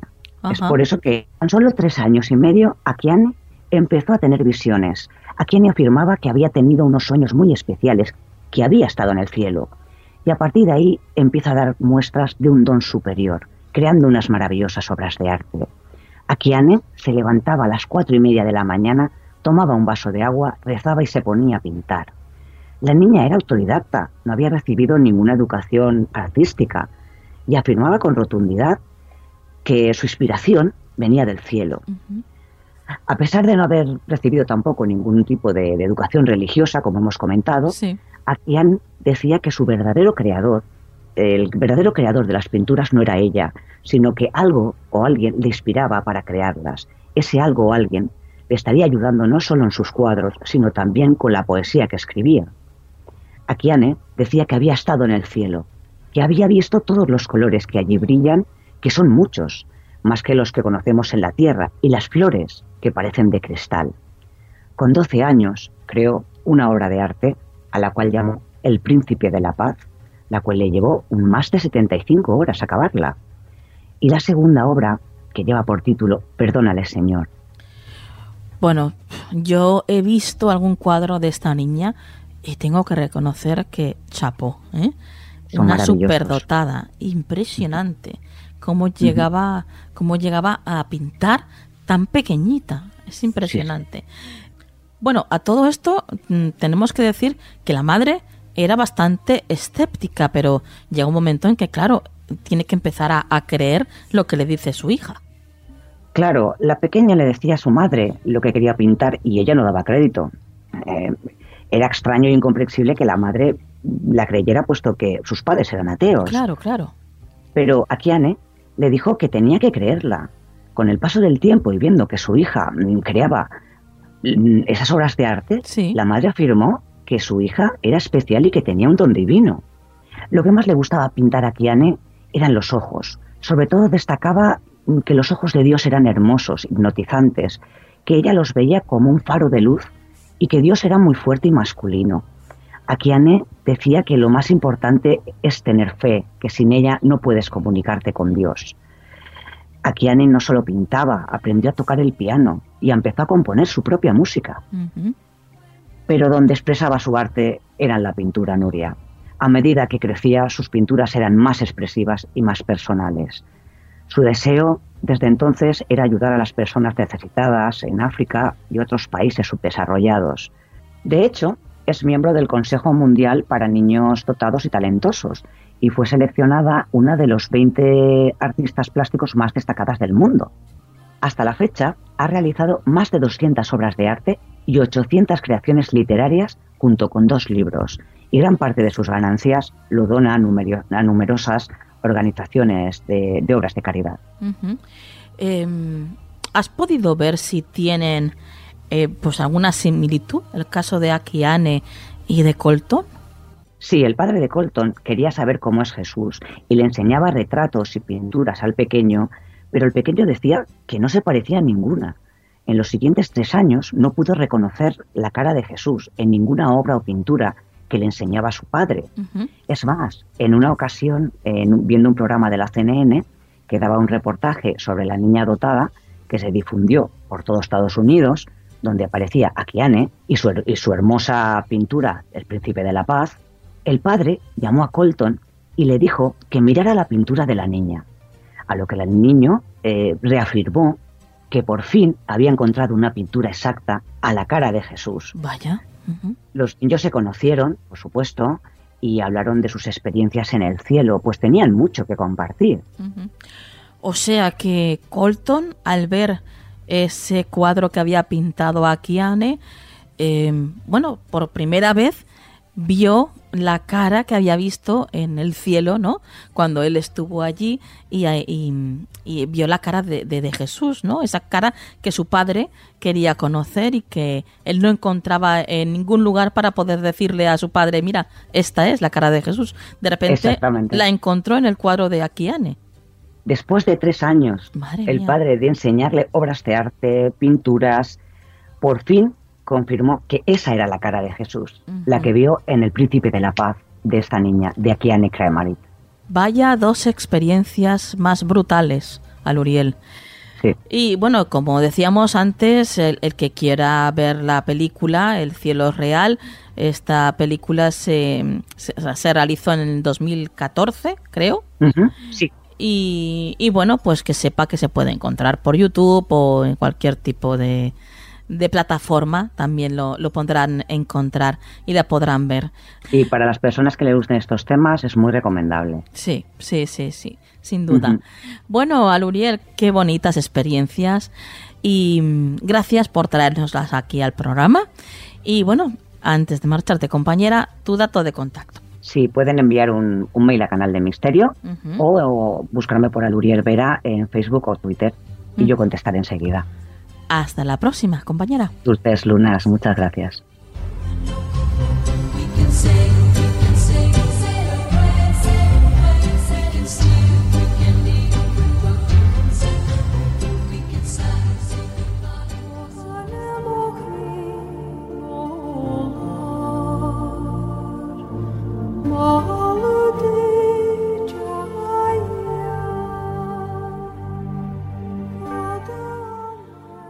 Avanzamos en este especial Ser Niño y lo hacemos con Daniel Chumillas.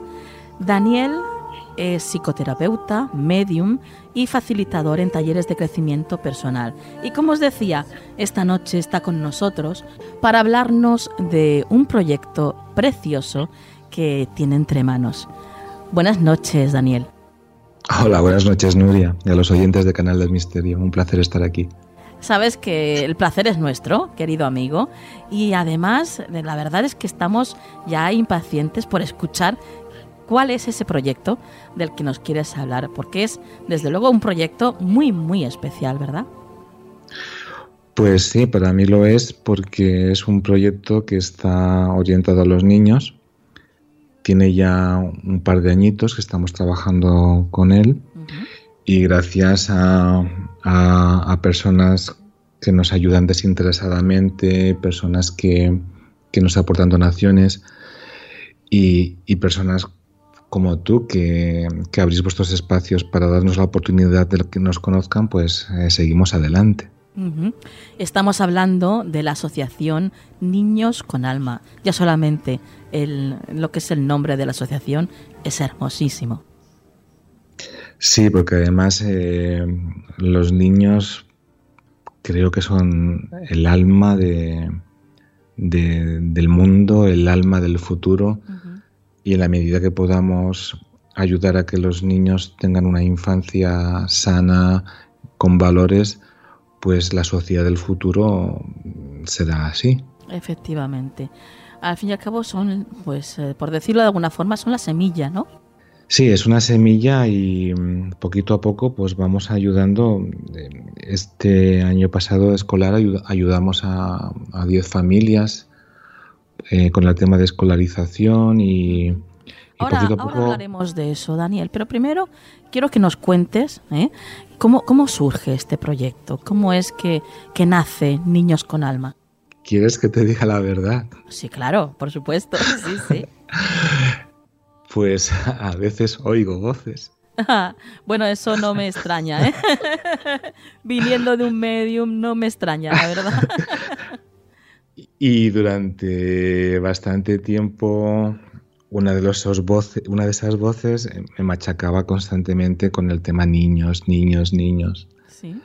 Y yo digo, voy a tener que hacer algo con el tema de los niños porque es que si no... Y le comenté a, dos amigos míos que son, que son también socios de la, de la Asociación Niños con Alma, eh, Fernando y Ángel. Les dije, oye, me pasa esto y tengo la inquietud de que tenemos que hacer algo con los niños. Y ellos ya colaboraban altruistamente con, con familias necesitadas. Les pareció la idea estupenda y como son abogados me dijeron, oye, no te preocupes que, nos vamos a encargar de los papeles y demás. Y un día se me presentaron con la, con la asociación ya formada y empezamos a trabajar y a partir de entonces las voces callaron. Sí. Y solamente aparecen si me tienen que dar un tirón de orejas porque hay que hacer más cosas. Qué bueno, qué bueno. O sea que de alguna forma es como que eh, desde otros planos se te ha empujado, ¿no? A que formaras esta asociación. Yo estoy totalmente convencido y creo que es una labor bonita y, necesaria. Y cuéntanos, ¿qué hacéis en la asociación? ¿A qué se dedica? Pues eh, nuestra intención principalmente es ayudar a familias necesitadas que tengan niños la única condición es que sea en territorio español. Ahora bien, los niños pueden ser de cualquier nacionalidad. Claro. Pero sí que teníamos la inquietud de que muchas ONGs están orientadas a, ayudar a, a, tercer mundo y lo que sí nos hemos dado cuenta es que en España existe pobreza infantil y tenemos que ser conscientes de que familias españolas lo están pasando francamente mal y hay niños que necesitan de nuestros cuidados. Entonces, en un principio eh, estuvimos trabajando con familias a nivel directo y con el tiempo nos hemos ya orientado a nivel de instituciones para colaborar con proyectos que tengan, eh, con necesidades. O sea, más enfocado a colegios, hospitales o, ONGs, ¿no? Por ejemplo. Es la, es la última tendencia que tenemos. Eh, de todas formas, si alguna vez eh, sabemos de alguna familia en concreto y tenemos la seguridad de que realmente están necesitados, pues intentamos aportar, ¿no? Digo la seguridad porque nos hemos encontrado también con la, con la picaresca española. Pero bueno, eso, eso es lo que menos. Eh, bueno, dinos ahora, Daniel, eh, para todos los que nos estén escuchando, pues de qué manera puedes, pueden ellos pertenecer a esta asociación o pues poner su granito de arena. ¿Cómo pueden hacerlo? Pues mira, tenemos una web que nos ha hecho un colaborador también, que es ninosconalma.org. Sí. Ninos sin ñ, porque ya sabéis que los dominios en internet la ñ no funciona. Sí. Y ahí tenéis información, ahí podéis aportar donaciones, eh, también podéis aportar donaciones mensuales y tenéis un email y podéis sugerirnos a un tipo de colaboración que creáis que, sea conveniente, ¿no? Por ejemplo, eh, para recaudar fondos, en, el pasado eh, hicimos un taller de Reiki para niños. Qué bonito. Fue precioso, fue tan bonito la energía de los niños, la, la, ilusión, la, la, facilidad con que, con que comprenden los conceptos de, la energía y de la espiritualidad. Eh, tenemos planeado en breve hacer un taller, un mini taller de, de mandalas para niños. Mm, qué bien. Y entonces intentamos también eh, crear actividades que nos puedan, por un lado, repercutir con recursos económicos, pero por otro lado también pues que aporte algo a esos niños para que tengan herramientas de crecimiento y para que sean más felices. ¿Tenéis una ubicación física para poder hacer estos talleres o, lo vais haciendo en colegios y...? Buscamos lugares que lugares que nos donen su espacio. Ajá, vale. Y eso puede ser colegios, puede ser otras asociaciones, eh, aulas donde se den otros, otros talleres, pues nos lo ceden como asociación de forma gratuita y es una forma de donar hay gente con muchas ganas de, ayudar y somos afortunados. También tenemos la, suerte de, que Diana Navarro, la gran cantante, en alguna ocasión pues ha colaborado con nosotros con su maravillosa voz y, eso ayuda a, que poquito a poco se nos vaya conociendo, ¿no? A través de programas como el tuyo, Canal del Misterio y, y otros colaboradores también importantes, como tú. Bueno, bueno. Con mucho trabajo, pero bueno, haciendo camino. Sus frutos. Sí, sí, haciendo camino, que es de lo que se trata. Y te felicito por ello.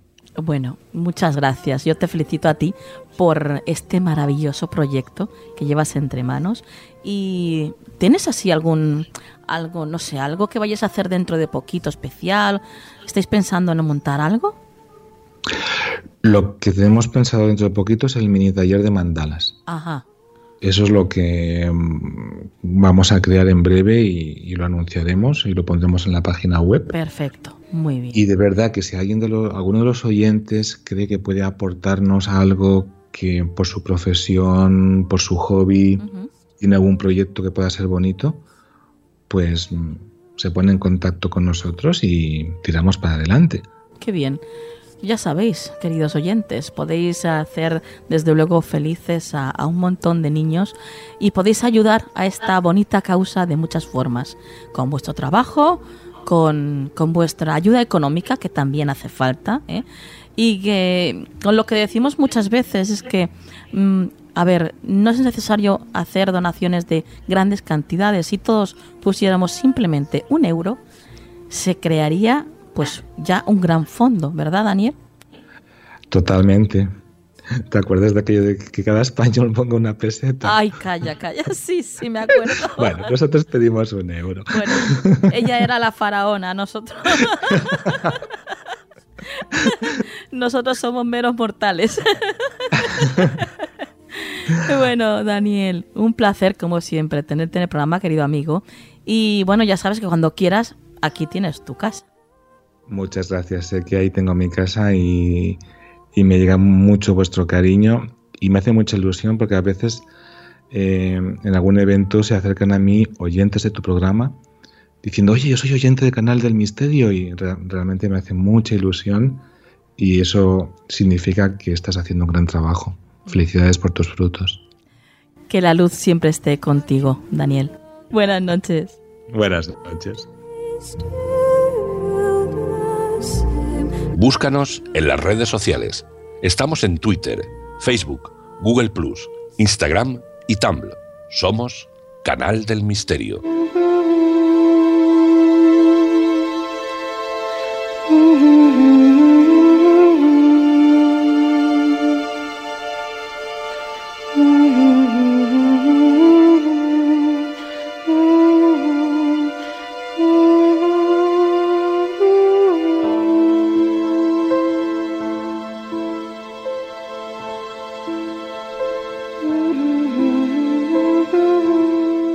Continuamos en este especial Ser Niño y lo hacemos con una de las personas más sensibles que tenemos en el equipo del programa. Estamos con Cristina López, nuestra doctora.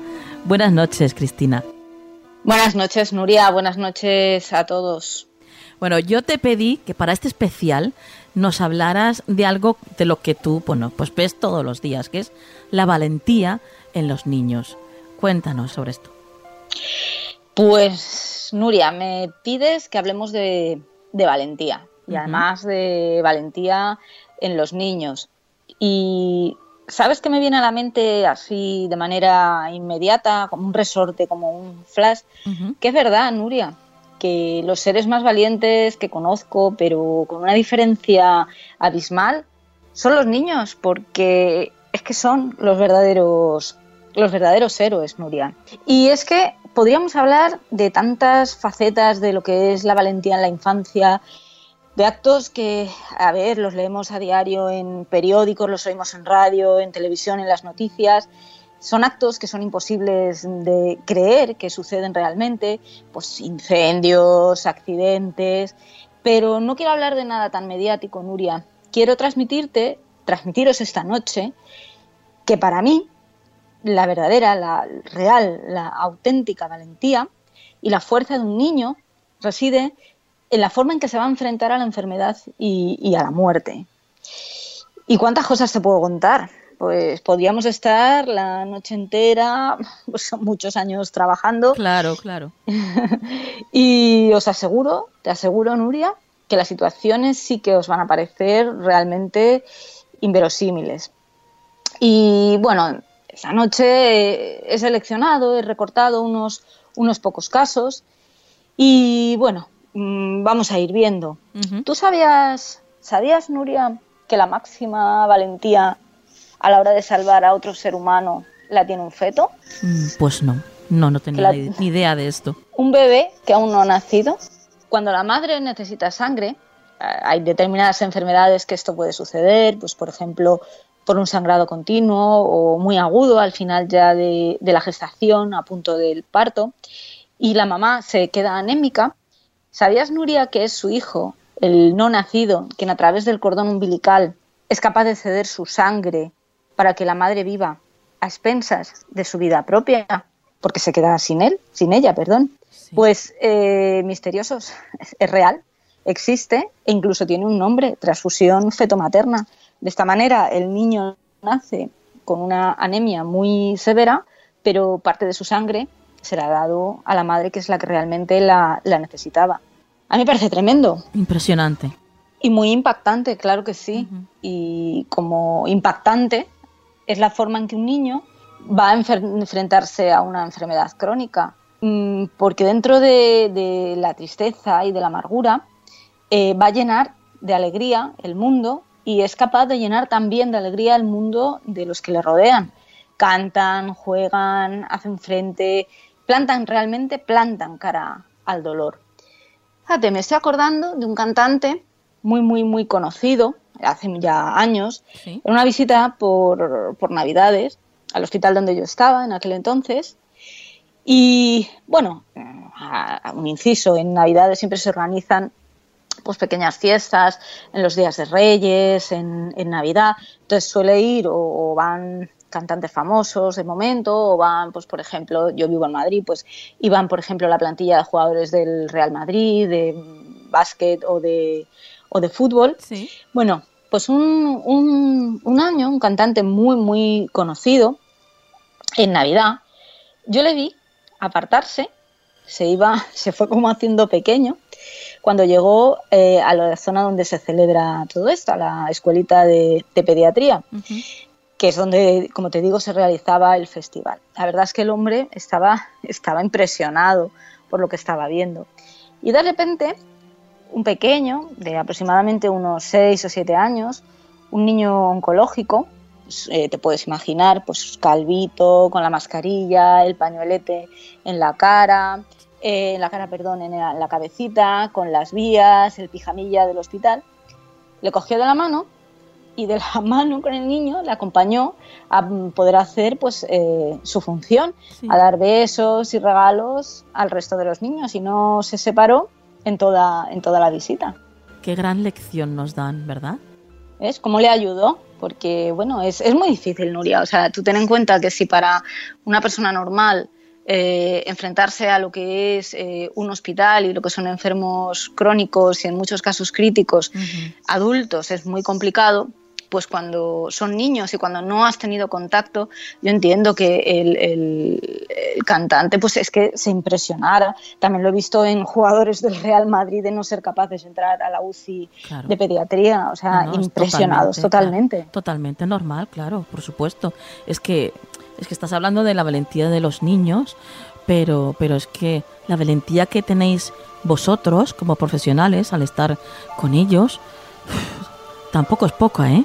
Cristina, porque es que yo no sé si sería capaz de poder de poder estar tan de poder ver tan tan a la cara, ¿no? A, esos niños pasándolo tan sumamente mal y, intentándolo vivir de la mejor manera posible, ¿no? No sé, yo yo creo que me derrumbaría, ¿eh?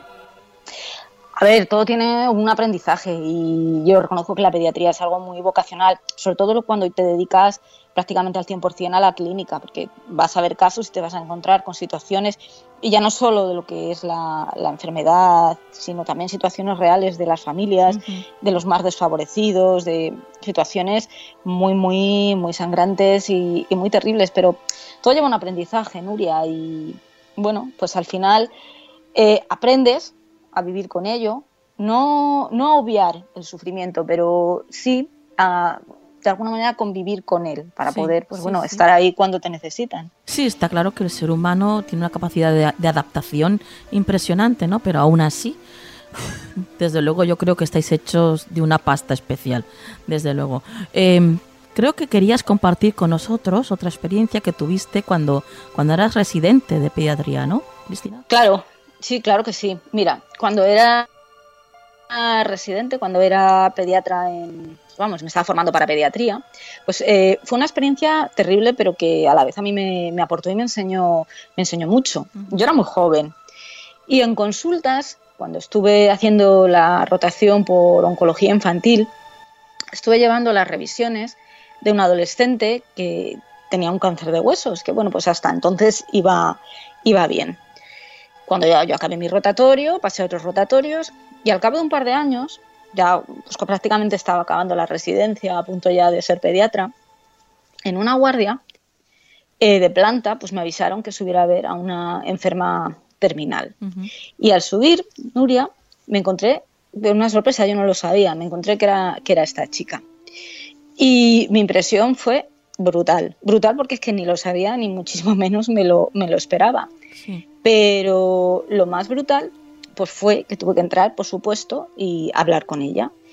Y de las, de es verdad que era muy joven, pero de las pocas veces que he tenido que aguantar el, el, tipo para no derrumbarme, para no derrumbarme yo, que es algo que no debes hacer nunca delante de gente que lo está pasando infinitamente peor que tú. Claro.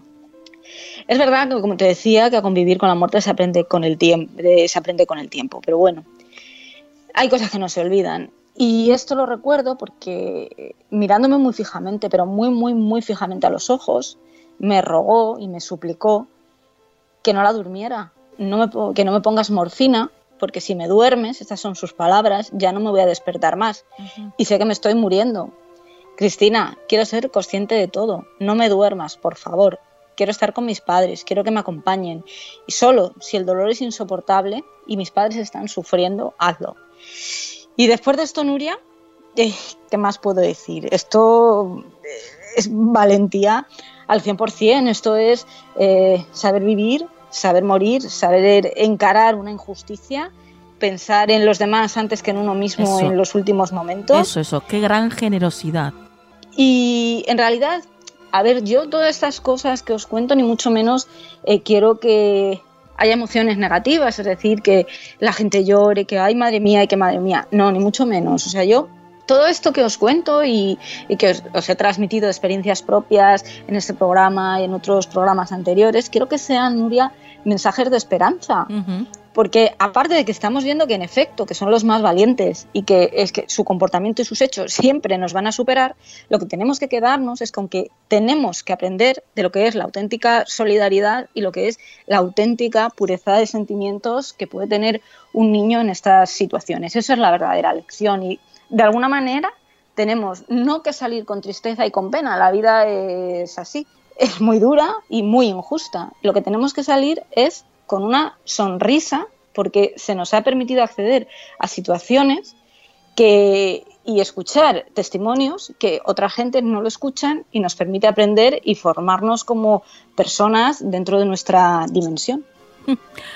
Pues creo que desde luego no se puede decir ni mejor ni más claro, Cristina. Estoy absolutamente de acuerdo contigo, pero también tengo que reconocer que obviamente, eh, a ver, te toca la fibra. Estos casos es algo que, que, te llegan tan adentro cuando, cuando te escuchamos, Cristina, estos casos que tú nos cuentas, que los has vivido, que no es algo que, que alguien se ha inventado, ¿no? Son casos reales de, de la vida, ¿no? Y obviamente, pues un poquito se te quedan dentro del alma ya para siempre, ¿no? Pero como tú bien dices, desde luego tú nos lo cuentas, pues pues como ejemplo, ¿no? Como ejemplo para que veamos la fortaleza que tienen estas criaturas, eh, la generosidad y sobre todo, claro, todo el amor que tienen para dar, siendo lo pequeñitos que son. Eh, exactamente, y que lo tomemos pues como, como una enseñanza y que dentro de la tristeza, el drama, lo más terrible que a nadie le puede pasar, que es perder a un hijo, pues que al menos estos testimonios sirvan para que encaremos la realidad de, otra manera, que no nos sumamos en la tristeza, en, nuestros propios problemas, sino que seamos capaces de ver más allá. Y desde luego todo un homenaje para estas grandes almas, porque son, son, bueno, son tremendos, nos encantan los niños, ¿verdad, Cris? Claro, claro que sí. Además, eh, bueno, lo dejamos aquí. Lo dejamos aquí porque si no, creo que me voy a emocionar. Así que vamos a dejarlo aquí, Cristina. Vamos, que me conozco, que me conozco. Y, y desde luego un placer el haberte tenido en este especial Ser Niño. No, por Dios, el placer es mío. Un abrazo, Nuria, y un abrazo para todos, misteriosos. Buenas noches. Buenas noches.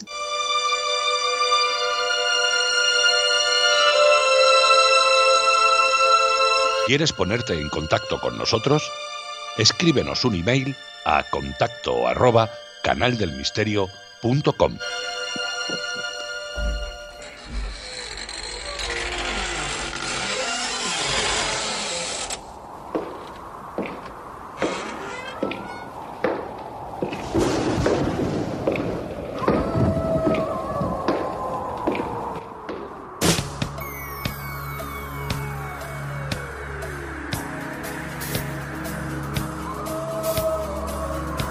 ya casi estamos en el final de este programa especial Ser Niño y ahora mismo me encuentro pues en muy buena compañía. No puedo decir otra cosa porque es así. Está conmigo Aluriel Vera, que la he rescatado ¿eh?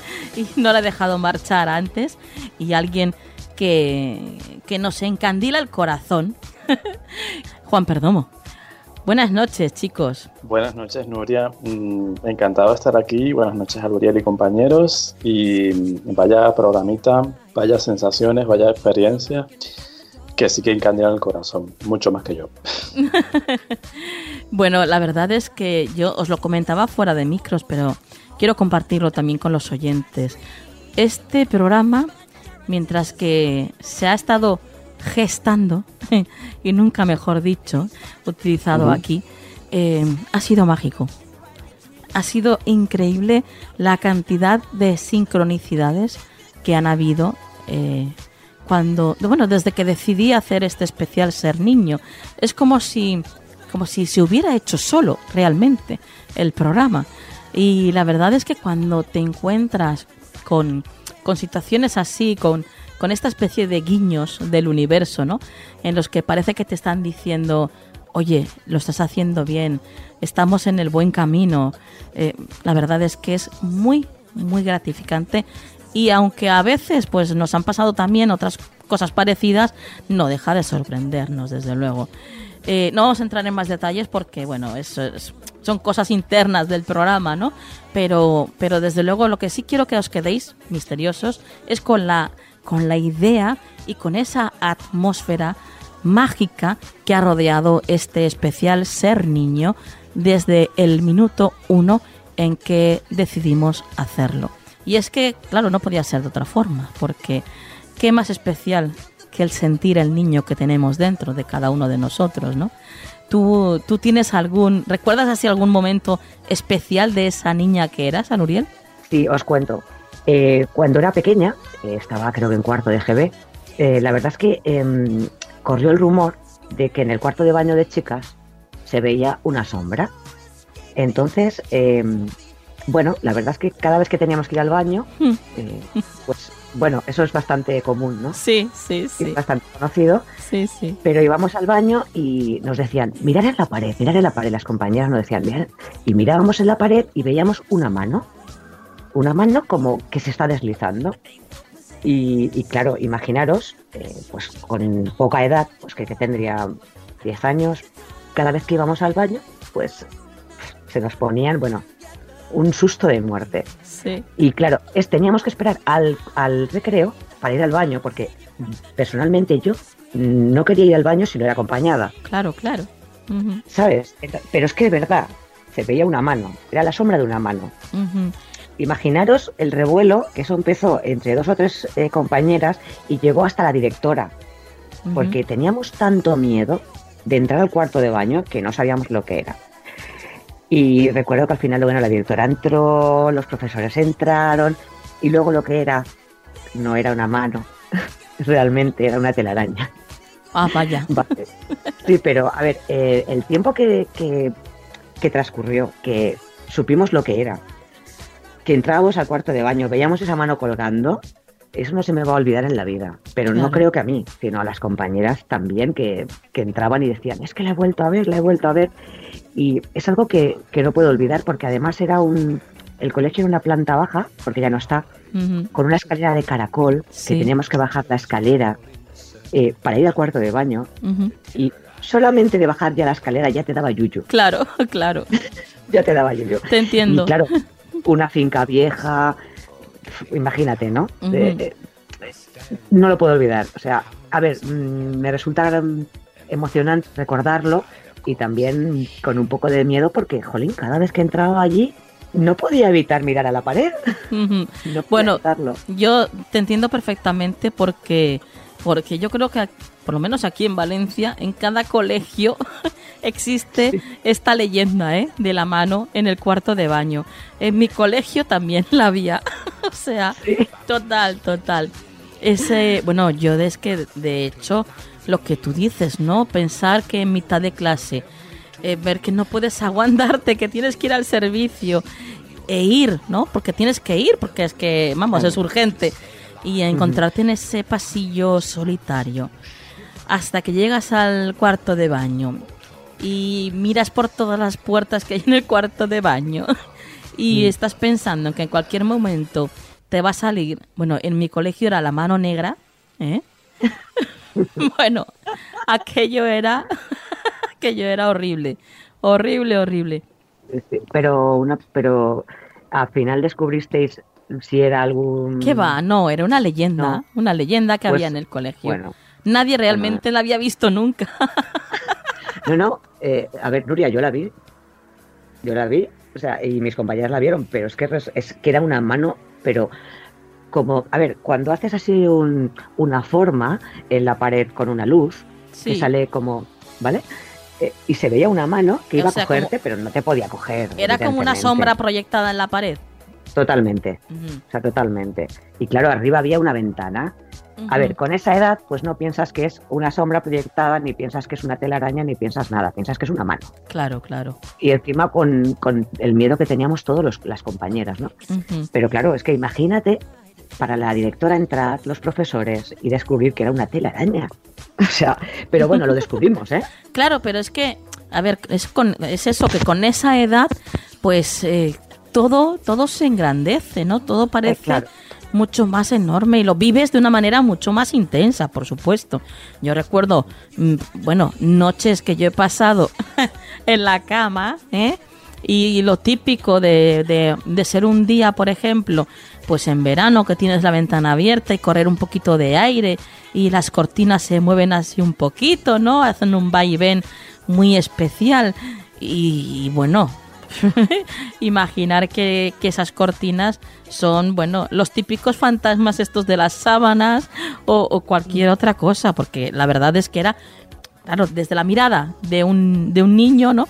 Era claro. bastante fantasmagórico, o sea, la habitación totalmente oscuras, esas cortinas moviéndose lentamente en la oscuridad, era algo bastante, bueno, y eso aparte de, de la imaginación que tienen, que tienen los niños, ¿no? Que ya, ya, es lo que faltaba.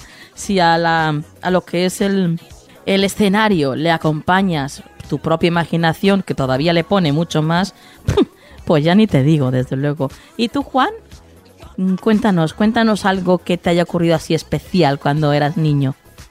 Pues yo me he reído mucho, con cariño, de la experiencia de Alu. Y, pensaba mucho lo que tú decías, Nuria, que es verdad que la imaginación del niño la visión del niño es enorme, pero para lo mejor y para lo peor. Es decir, o sea, eh, y claro, cualquier cosa tonta te parece terrorífica y cualquier cosa que en realidad es tremenda, tú la ves como maravillosa, uh -huh. porque somos así los niños. Y, y, me reía mucho de la experiencia de ella. Yo la verdad es que no me recuerdo como un niño especialmente temeroso, ¿eh? Uh -huh. pero si acaso me daba un poco de miedo la oscuridad, como sí. a todos. Sí. Pero sí recuerdo ser un niño muy inquieto en cuanto, desde pequeño, en cuanto a, al más allá. Sí. Yo me recuerdo de pequeño subido en una higuera, literal, y diciendo, Dios, es que yo no me quiero morir, yo quiero quedarme aquí, porque hay tanto aquí que vivir. Claro. Y entonces yo, como, como niño ingenuo, yo no entendía eh, que hubiera que morirse, que hubiera, pero no lo vivía desde el miedo, dolor, uh -huh. lo que ahora de adulto, pues igual sí. Sí. En aquel momento no, en aquel momento yo entendía que la gente se iba, se moría, y yo decía, pero ¿y entonces? Ahora no hay más, ¿no? Y, y recuerdo esa chispa, ¿no? Esa magia del niño que, que, tenía y que supongo que tengo, que hay que cuidarlo, como hemos visto. Sí. Y como muy especial en ese aspecto, pero temeroso así o como cuidadoso especialmente, no. La verdad es que siempre fue un niño un poquito payarillo. a mí, Mayormente. A mí me encantaba, me ha encantado siempre el miedo, la verdad, pasar miedo, el misterio me ha encantado siempre, aún a pesar de después por la noche pasar miedo, claro. Yo era de las que cuando hacían la serie esta de Narciso Ibáñez Serrador, Historias para no dormir, yo le, le, pedía y le suplicaba a mi madre que por favor me dejara verla hasta el primer intermedio, aunque sea. claro, porque Pero así... que eso yo, yo, yo, eso lo descubrí después, o sea, el, el amor por el miedo, uh -huh. el amor por el terror, sí, yo soy más de sus terrores favoritos. Sí. que, de, que de historias para no dormir, que también, mucho. Pero ahí, ahí tuve muchas pesadillas, eso es verdad. Ya empecé a conocer lo que era el terror, eh, los monstruos, los típicos, los arquetípicos, pero, y, y, sí, ya digo, pasé muchas malas noches gracias a Narciso Ibáñez Serrador. Y... Como os decía, yo le, le, decía a mi madre que por favor me dejara hasta el primer descanso sí. de, la, de la serie, porque así yo ya sabía más o menos de qué iba la historia, sabía mm. qué voz tenía cada personaje y yo desde la cama podía seguir escuchándola. el resto, anda que no. Claro, sí, sí, con lo cual me escuchaba, vamos, me, me sabía la, la, película entera. Pero fíjate que eso ya es más como, como niños recreamos, ¿no? Lo que nos gusta. Sí. Y mm, el miedo siempre nos ha gustado desde sí, pequeño, hombre. porque incluso lo que te digo, ¿verdad, Lu? Que tenemos miedo a la oscuridad, pero en el fondo nos gustaba. Eso de irte al baño a hacer pis de noche sin encender la luz. Bueno, y, y por, lo, lo que está contando, por lo que está contando Nuria, eh, bueno, eh, tú le pedías a tu madre que, se, que te dejara hasta el intermedio. Sí. Pero es que eh, yo le decía a la mía que se quedara conmigo hasta el final para verlo, porque sí, sí, o sea, muy fuerte, porque yo tenía que verlo entero. Ay, a mí es que no me dejaban, ¿eh? Miedo. A mí no, no me dejaban. dejaban. No, no, tenía que irme a la cama que después al día siguiente tenía cole y no, no me dejaban. Pues es que a mí me gustaba mucho. Ahora, eso sí, luego no podía dormir. Claro. Ya Luego no podía dormir. Pero siempre estaba Pero- la super sábana que te tapaba de todos los males. Y a la siguiente semana querías verlo igual. Totalmente, claro. Eso es Baja. otra cosa muy curiosa, ¿verdad? Que cuando éramos niños parecía que te tapabas con la sábana hasta arriba y parecía que Sí. ya no existía el miedo ahí. O sea, Sí. todo lo contrario No a lo que yo haría ahora de adulta. Al- O sea, lo primero que quiero es ver qué es lo que hay alrededor. Exacto, sí, y eh. preparar la. Sí, hombre, Con claro. la Todas nada podía pasarte. Sí, Efectivamente. Sí, sí, es cierto. Sí, sí. Que lo que decimos que al final somos niños como ingenuos y creativos y nos creemos nuestra realidad y nos tapamos con la sábana y ya está, ya no hay monstruo, ya no hay asesino, ya no hay nada. Bueno, hablando de creatividad, Juan, yo tengo que confesaros que de pequeñita, bueno, pues era muy imaginativa, ¿no? Pero a mí me gustaba pasar miedo, pero es que también me gustaba que pasaran miedo los demás. Así que de vez en cuando, a ver, de buena fe, ¿eh?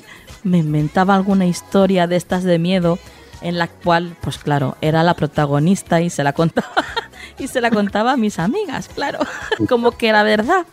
Y después, después de los años ya les conté que aquello era una invención, ¿no? Pero yo recuerdo una historia que les conté porque en la casa de, de mis padres pues había un pasillo muy largo, ¿no? Los típicos pasillos estrechos y largos, vamos, que parecen interminables por la noche. Bueno, pues yo les, conta- les conté la historia de que una noche me levanté, en ese pasillo había tres cuadros. Uno de ellos era un cuadro muy oscuro con dos niños y uno de ellos llevaba un gatito en- entre las manos, ¿no? Pero estos típicos niños con caras casi de muñecos más que de niños, ¿sabéis? Mm. Estas caras así un Sí. poco tremendas. Ya, Bueno, pues no eh, hacemos una idea. bueno, pues eh, yo, la historia era que, que yo me levanté una noche, estaba en mi casa, me levanté para, para ir al servicio por la noche y claro, tenía que recorrer ese pasillo hasta llegar al baño y que empecé a escuchar ruidos. Entonces eh, llegué a donde estaba el, el cuadro colgado en la pared y que de repente me fijé en el gatito y vi al gatito que movía la cabeza de un lado hacia el otro y me miraba. Se me quedaba mirando fijamente. Claro, yo les cuento esto a mis amigas y mis amigas cuando venían a casa, imaginaos cuando tenían que pasar por al lado de ese cuadro. o sea, no corrían, volaban. Qué mala. Ay, sí, lo siento, pero Es que desde pequeñita lo lleva la sangre. Desde se le pequeñita nota. le tiraba, le tiraba. lo confieso, Hacernos pasar miedo. lo confieso, lo confieso. Bueno, la verdad es que no, pero disfrutaba mucho, ¿eh? O si no, cuando nos íbamos por esta parte donde vivo yo ahora, ahora está lleno de fincas, claro, evidentemente, pero antes era huerta, al Uriel lo sabe. Antes todo esto eran, eran huertas y eran dunas. Y yo, yo recuerdo ir por, por en medio de las huertas y, bueno, claro, habían las típicas casas de los huertanos, que son las típicas casas hechas con chapas y eso, pues para poner el material, ¿no? De arar y trastos, ¿no? Que se Sí, bueno, Sí. pues pues otro día me inventé una historia impresionante sobre una casa que se hablaba de que en esa casa habían mm, habían sucedido cosas extrañas y bueno, íbamos ahí por las tardes con las bicicletas a investigar, a ver qué había por ahí. O sea, la verdad es que la imaginación desde luego la usábamos, ¿eh? No como, no como lamentablemente muchos niños de hoy en día que parece que tienen un poco coartada esa imaginación con tanto videojuego y tanto, tanto juego en los que no tienen que salir ni de casa, ¿no? Sí, es cierto y es una lástima, ¿no? Que a fin de cuentas ellos, pues bueno, es su, su realidad, el tiempo que les ha tocado, pero como padres también deberían planteárselo quizás, ¿no? Quitarle tanto juguetito electrónico a los chicos y que salgan a la calle y se inventen historias como tú, o pasen miedo como Alu, Claro. o como yo. Claro, Que claro. salgan- sí, sí, que jueguen en la calle, que se ensucian Sí, y todo. Que sean como niños, antes. que sean niños, Claro. ¿vale? En todos los aspectos, es cierto. Al Y Uriel, el tú- miedo yo pienso que pasa, que, que tiene forma, en, en muchas formas tiene una importancia muy grande en la infancia, ¿no? Es parte del aprendizaje de la persona. y es muy positivo, ¿eh? El sentir miedo. Claro, Claro. es una alerta, es una protección, es una... Sí, sí. Sí, sí, sí. Eh, Aluriel, tú querías contarnos alguna historia más, ¿verdad? Bueno, sí, pero también relacionada con el miedo. Es que, es que todo va relacionado con lo mismo. Bueno, claro, a ver, Eh, sabemos cuál es tu fuerte, ¿eh? Aluriel, Sí. o sea, que es normal. Pero desde bien pequeña, vamos. Eh, bueno, eh, nunca me han gustado las muñecas de porcelana, ni los arlequines, ni los payasos. Nunca, ni desde pequeña ni ahora. Y recuerdo que, bueno, cada vez que veía una, bueno, es que era algo, bueno, que me llegaba al alma, no podía. Entonces, ya desde pequeña dije que no me compraran nada. Pero sí es verdad que unas navidades me empeciné con una muñequita, bueno, una muñequita que era de mi altura, más o menos. Se llamaba Rosana. Rosaura. Y, bueno, o Rosaura, Rosaura. Rosaura, Qué sí. miedo daba. Uf. Qué miedo daba. Bueno, pues eh, yo quería esa muñeca. Sí, sí, Sí, pero sí. yo quería esa muñeca. Sí, sí. Eh, fíjate que nada, solo quería eso. Bueno, pues con mucho esfuerzo, los reyes, porque en mi casa no había Papá Noel, habían reyes, me trajeron la Rosaura y bueno, súper contenta con la muñeca, le ponía mis vestiditos, imaginaros. Bueno, pues a, los dos o, a las dos o tres noches de tener a la muñeca, es que se lo dije a mi madre, digo, o la tiras o, o, o no quiero dormir en ese cuarto. Era como si la muñeca viniera hacia mí, me, me fuera a matar o me fuera a ahogar. Es que no podía con la muñeca. Madre mía. Era como tener a una persona en el cuarto que te está mirando como estás en la cama Sí. y decía, no, no puedo, no puedo. Sí, sí. Te vuelvo a entender perfectamente, Aluriel. Porque a mí, a mí me pasaba lo mismo con un precioso payaso de trapo que había en el sillón que estaba enfrente de mi cama. O sea, horroroso. horroroso lo que yo pasaba con ese payaso con la nariz roja y esos ojos pintados. Bueno, bueno, bueno, bueno. Qué noches me ha dado el payasito. No, pues a mí me pasó lo mismo. Yo dije, o la muñeca o yo, o sea, no hay más. Hombre. No podía seguir así. Bueno, chicos, eh, la verdad es que ha sido un rato muy, muy agradable. Me encanta charlar con vosotros, ya lo sabéis. Y, y que nos contemos, pues, estas cosas que nos, que nos han pasado, ¿no? Y que al fin y al cabo, pues, forman parte de, de- de nosotros.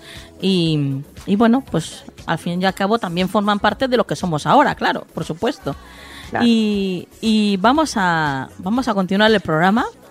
Y desde luego, aunque sea un especial ser niño, no nos podemos quedar sin el consejo de la semana, claro, por supuesto.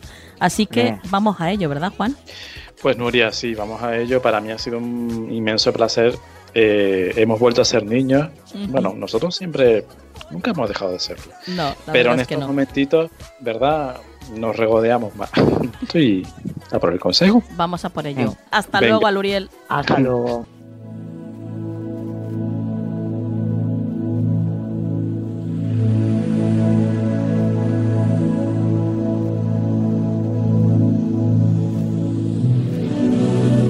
Consejo de la semana en Canal del Misterio.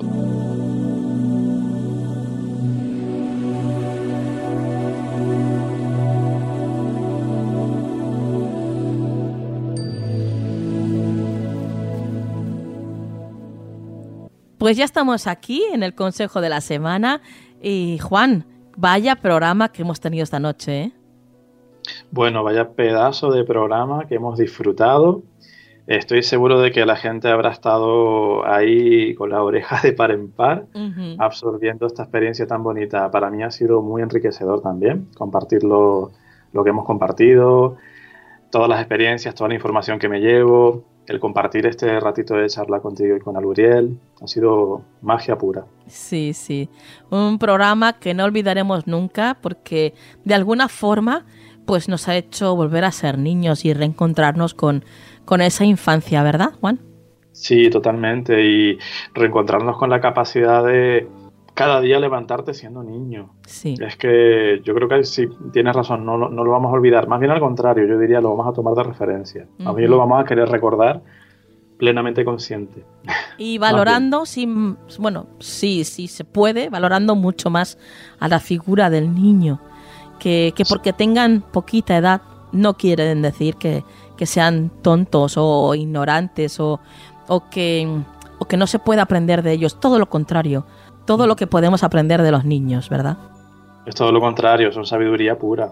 Saben mucho más que nosotros, de todo, ¿eh? Sí. Lo que les falta es el conocimiento que nosotros nos, nos empeñamos en inculcarles luego, eh, que también está muy bien, ¿no? Porque forma parte de la vida. Claro, claro. Pero no tiene nada que ver conocimiento con sabiduría, es que son dos términos completamente diferentes. La sabiduría de un niño es que te puede dejar boquiabierto en cuatro palabras. O Totalmente. sea, tenemos que aprender mucho de ellos, sobre todo a nivel emocional, sobre todo.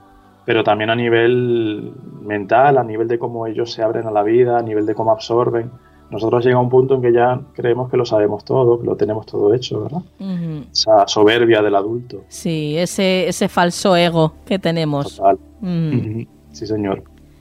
Bueno, pues eh, bueno, como no podía ser de otra forma, aunque este es un especial, el consejo de la semana tiene que estar sí o sí. Así que eh, vamos a ver cuál es la carta con la que nos sorprenden esta noche, Juan. Venga, yo, yo encantado porque seguro que seguro que va a ser muy especial. Seguro que sí. Vamos allá.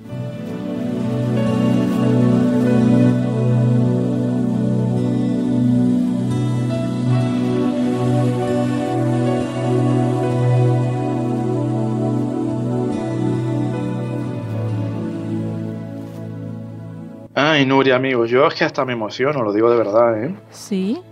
De ver la, la magia de la magia de la magia de esto que estamos haciendo Sí. y de ver la magia del tarot. Fíjate, Nuria, amigos, que aquí la carta que tenemos sobre el tapete es un 9 de copas. O sea, si hay una carta Mm, que nos conecta qué fuerte. con fortísimo. Si hay una carta que nos conecta con, con la infancia, con el concepto de familia, el concepto de hogar, es un 9 de copas. Desde Totalmente. Entonces, el consejo de esta semana es que vivamos esa alegría familiar, que nos reencontremos con la gente y yo diría muy especialmente que pongamos el acento o el enfoque particularmente en los niños, los que tengamos a nuestro alrededor o nuestro propio niño. Fíjate que el Nueve de Copas nos habla de la simpleza de la vida, Nuria, nos habla de lo bonito de vivir, eh, yo qué sé, la familia, que es la base, la familia entendida como quiera que sea, porque hay muchos modelos de familia. ¿no? Claro, claro. La familia es la base del ser humano, ¿no? de nuestras relaciones, de nuestras experiencias, es la que nos nutre. Entonces, eh, esta semana tenemos que vivir esa simpleza, como digo, ¿no? esa sencillez y ser como niños, porque los niños nos enseñan mucho eso. Ellos no piensan en el pasado ni en el futuro, ellos están viviendo en el momento. Y lo bonito de los niños y lo bonito de esta carta es que te lleva a decir, eh, lo tengo todo para ser feliz. Y si disfruto de eso, hoy sé que estoy fabricándome la felicidad del mañana. Entonces esta semana que pongamos mucho, pero muchísimo, de verdad, la vista en nuestra familia, en nuestro hogar, en nuestro entorno más inmediato y también en los niños. En los niños reales que tenemos a nuestro alrededor, como digo, y en los virtuales. En los, eh, que veamos también incluso a los a, eh, amigos como niños, que saquemos la parte, eh, además que me hace mucha gracia porque esta mañana estaba yo hablando con una amiga Sí. y le hice un chiste, le dije, es que tenemos que sacar al niño interior que tenemos que hacer el payaso, tenemos que Sí. jugar, tenemos que reírnos, tenemos que desinhibirnos. ¿no? Pues esta es la semana para eso. Yo creo que el mensaje más claro no puede ser.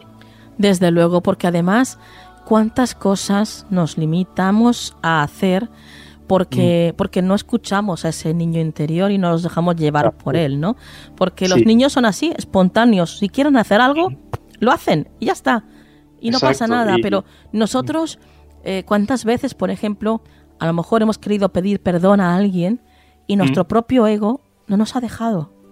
Sí, Por ejemplo, exacto. si es algo Mm. que quieres hacer realmente, hazlo hazlo. pide perdón, no pasa nada.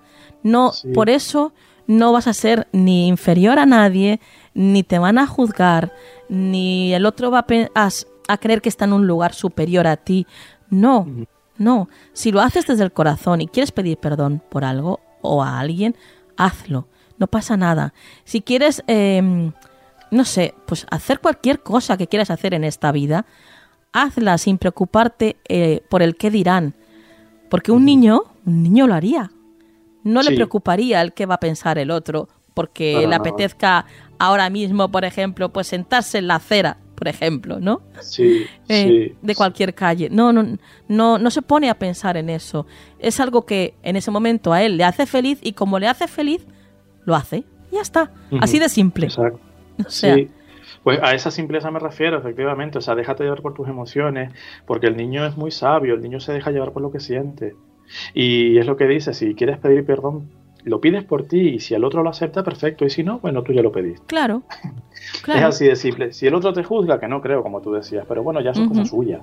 Claro, efectivamente. No, yo, yo ya sé lo que yo, hice lo que yo sentía, lo que yo necesitaba y es cierto, dejarnos llevar en ese sentido como niños, que de hecho hay una frase, no, no recuerdo muy bien ahora cómo va, pero que dice algo así que los niños son felices por eso, porque ellos se pelean, pero el enfado les dura cinco minutos. Claro, porque efectivamente. porque les puede más el amor, les puede más el amor y, las ganas de seguir jugando con sus amigos. Sí. Nosotros no, nosotros nos tomamos las ofensas ahí a lo tremendo y las masticamos y las regurgitamos y las volvemos a masticar y hacemos de un grano de arena, hacemos una montaña inmensa. Pues eso, desde luego, un niño nunca lo haría. Así que esa es la sabiduría de la que hablábamos antes, Nuria. Sí, esa pureza de espíritu, ¿no? Y, esa anulación del ego. Total, son transparentes, son alma pura, son amor puro, no hay, no hay más allá. Hasta que nosotros solo empezamos a inculcar, pues no hay más allá. Bueno, pues ya sabéis, queridos misteriosos, a reencontrarse esta semana que viene con ese niño que todos, niño o niña, claro, que todos llevamos dentro y, a disfrutar de, ellos, ¿eh? jugando, viendo alguna película que hayamos visto cuando éramos niños, eh, recordando, de la manera que cada uno quiera, pero, pero escuchemos, escuchemos más a ese niño interior. Exacto. Y luego también hay meditaciones, hay muchas meditaciones por internet si quieren, eh, para trabajar con el niño interior y demás, pero yo creo que simplemente sentándote y escuchándote, ya el niño aflora.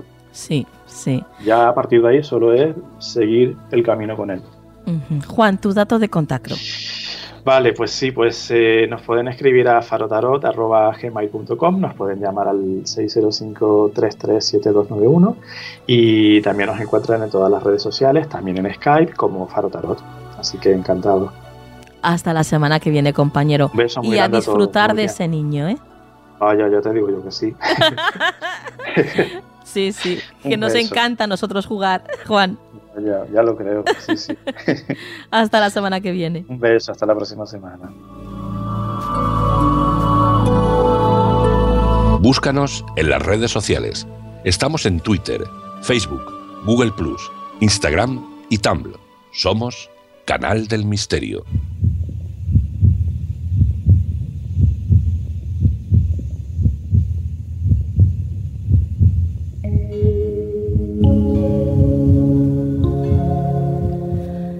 Y ya casi acabando este especial Ser Niño, quiero comentaros algo muy especial, una, de esas coincidencias que antes comentaba, eh, referentes a, esos guiños que a veces el universo nos da como manera de, de hacernos partícipe de que estamos en el buen camino.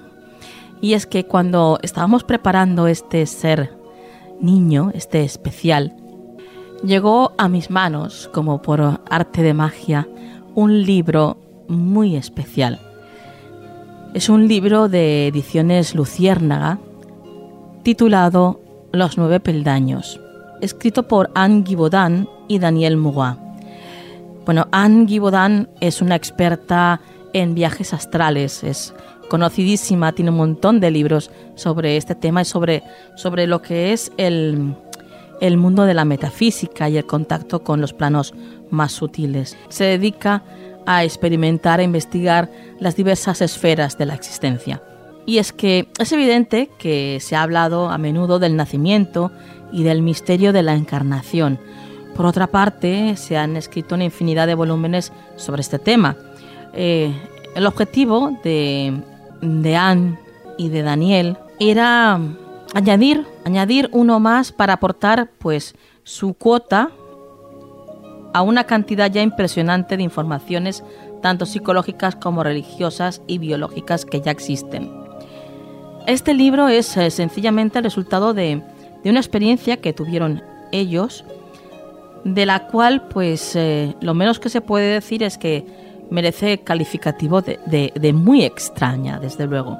Una experiencia que en ningún momento buscaron, sino que se presentó a ellos de una manera espontánea y que pues que han decidido relatarla en este libro de una manera escrupulosa día a día. Ellos cuentan que, bueno, pues que hasta ahora su facultad natural para provocar la descorporación eh, les había llevado a investigar los mundos después de la vida y otros universos pues todavía más, más sutiles, ¿no? Sin embargo, las circunstancias no les habían permitido nunca emprender plenamente el viaje en sentido inverso, es decir, el que lleva desde los mundos de la luz hacia la Tierra.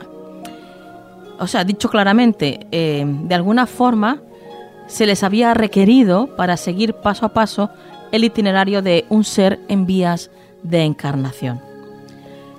Y claro, es que hay un montón de preguntas referente a esto, ¿no? Por ejemplo, ¿qué le ocurre exactamente a un alma que se prepara para tomar un cuerpo de carne y que por tanto hace suyo el vientre de una madre?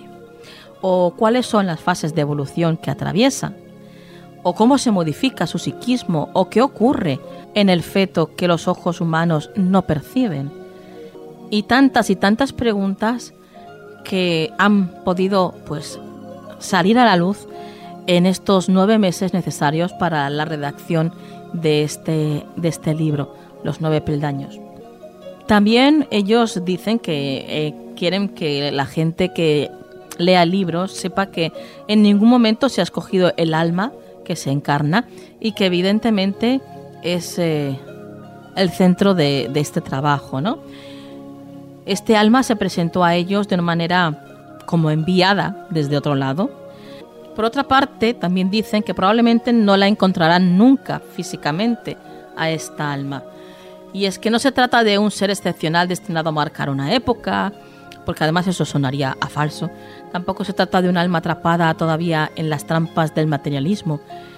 Según sus propias palabras, es solo una gota entre las miles y miles de otras que han comprendido que la verdadera fuerza y el germen de toda verdad residen en el corazón y su finalidad es servir.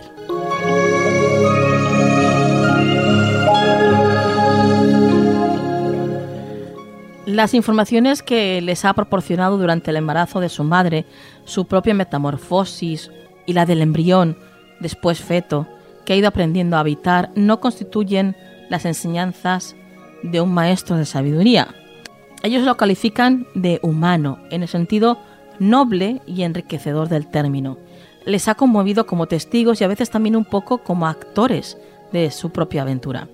Porque desde luego se trata de una aventura, la de nacer o renacer a la conciencia de la tierra.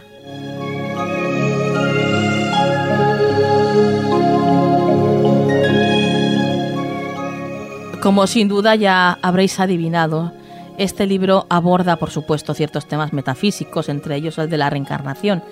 No es, eso sí, no es ni un tratado de esoterismo ni un relato que responda a la moda de la nueva era. No pretende ser más que, un reportaje, eh, un reportaje desprovisto de artificios, pero vibrante, de cierta luz que induce al respeto a la vida y a la conciencia de la suerte que ésta representa. Esa luz es la que han intentado recoger y después reflejar lo más fielmente posible en este libro. Anne Guibaudin y Daniel Mourois son, como os decía, los escritores de este maravilloso libro, Los nueve peldaños, editado recientemente por Ediciones Luciérnaga. Un libro que apareció de una manera mágica en mis manos justamente cuando estaba preparando este especial para todos vosotros. Así que os hago partícipe de ello porque sé que a alguno de vosotros que me estáis escuchando ahora mismo le va a ayudar mucho.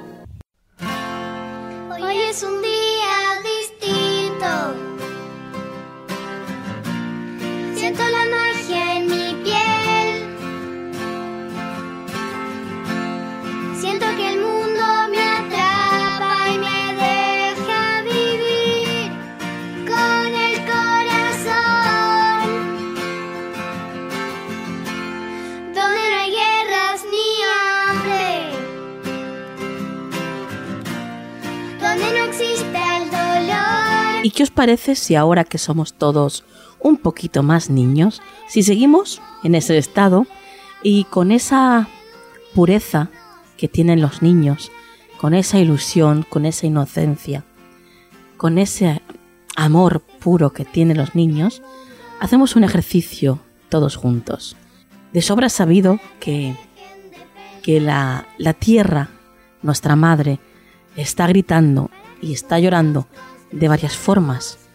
Lamentablemente esto perjudica pues a ciertas partes del planeta, entre ellas desde luego nuestro querido México. ¿Qué os parece si ahora mismo todos cerramos los ojos y visualizamos un rayo de luz rosada que nos inunda el pecho? ¿Lo hacéis conmigo? Venga, sentid esa luz rosada, notarla, notar su calor, esa energía rosada, ese rayo rosa, como crece dentro de nosotros y en nuestro exterior. Ahora quiero que imaginéis que ese rayo que está centrado a la altura de vuestro corazón sale de vosotros a esa parte del mundo que tanto lo necesita ahora mismo, a México. Vamos a inundar a México con toda nuestra energía, con este rayo de luz rosa que sale de nosotros y vamos a llenarlos de nuestro amor, porque todo es posible y desde la mente de un niño más todavía. No hay barreras, no hay fronteras, no hay límites. La imaginación es poder y lo que imaginas lo consigues. Así que vamos, ahora que tenemos esa luz rosada encima de México, vamos a ampliarla a todo el planeta. Imaginaos todo el planeta Tierra envuelto en esta maravillosa luz rosada que sale de cada uno de nosotros. Gracias por haber hecho este ejercicio conmigo esta noche. Un camino como hermanos, con amor y libertad.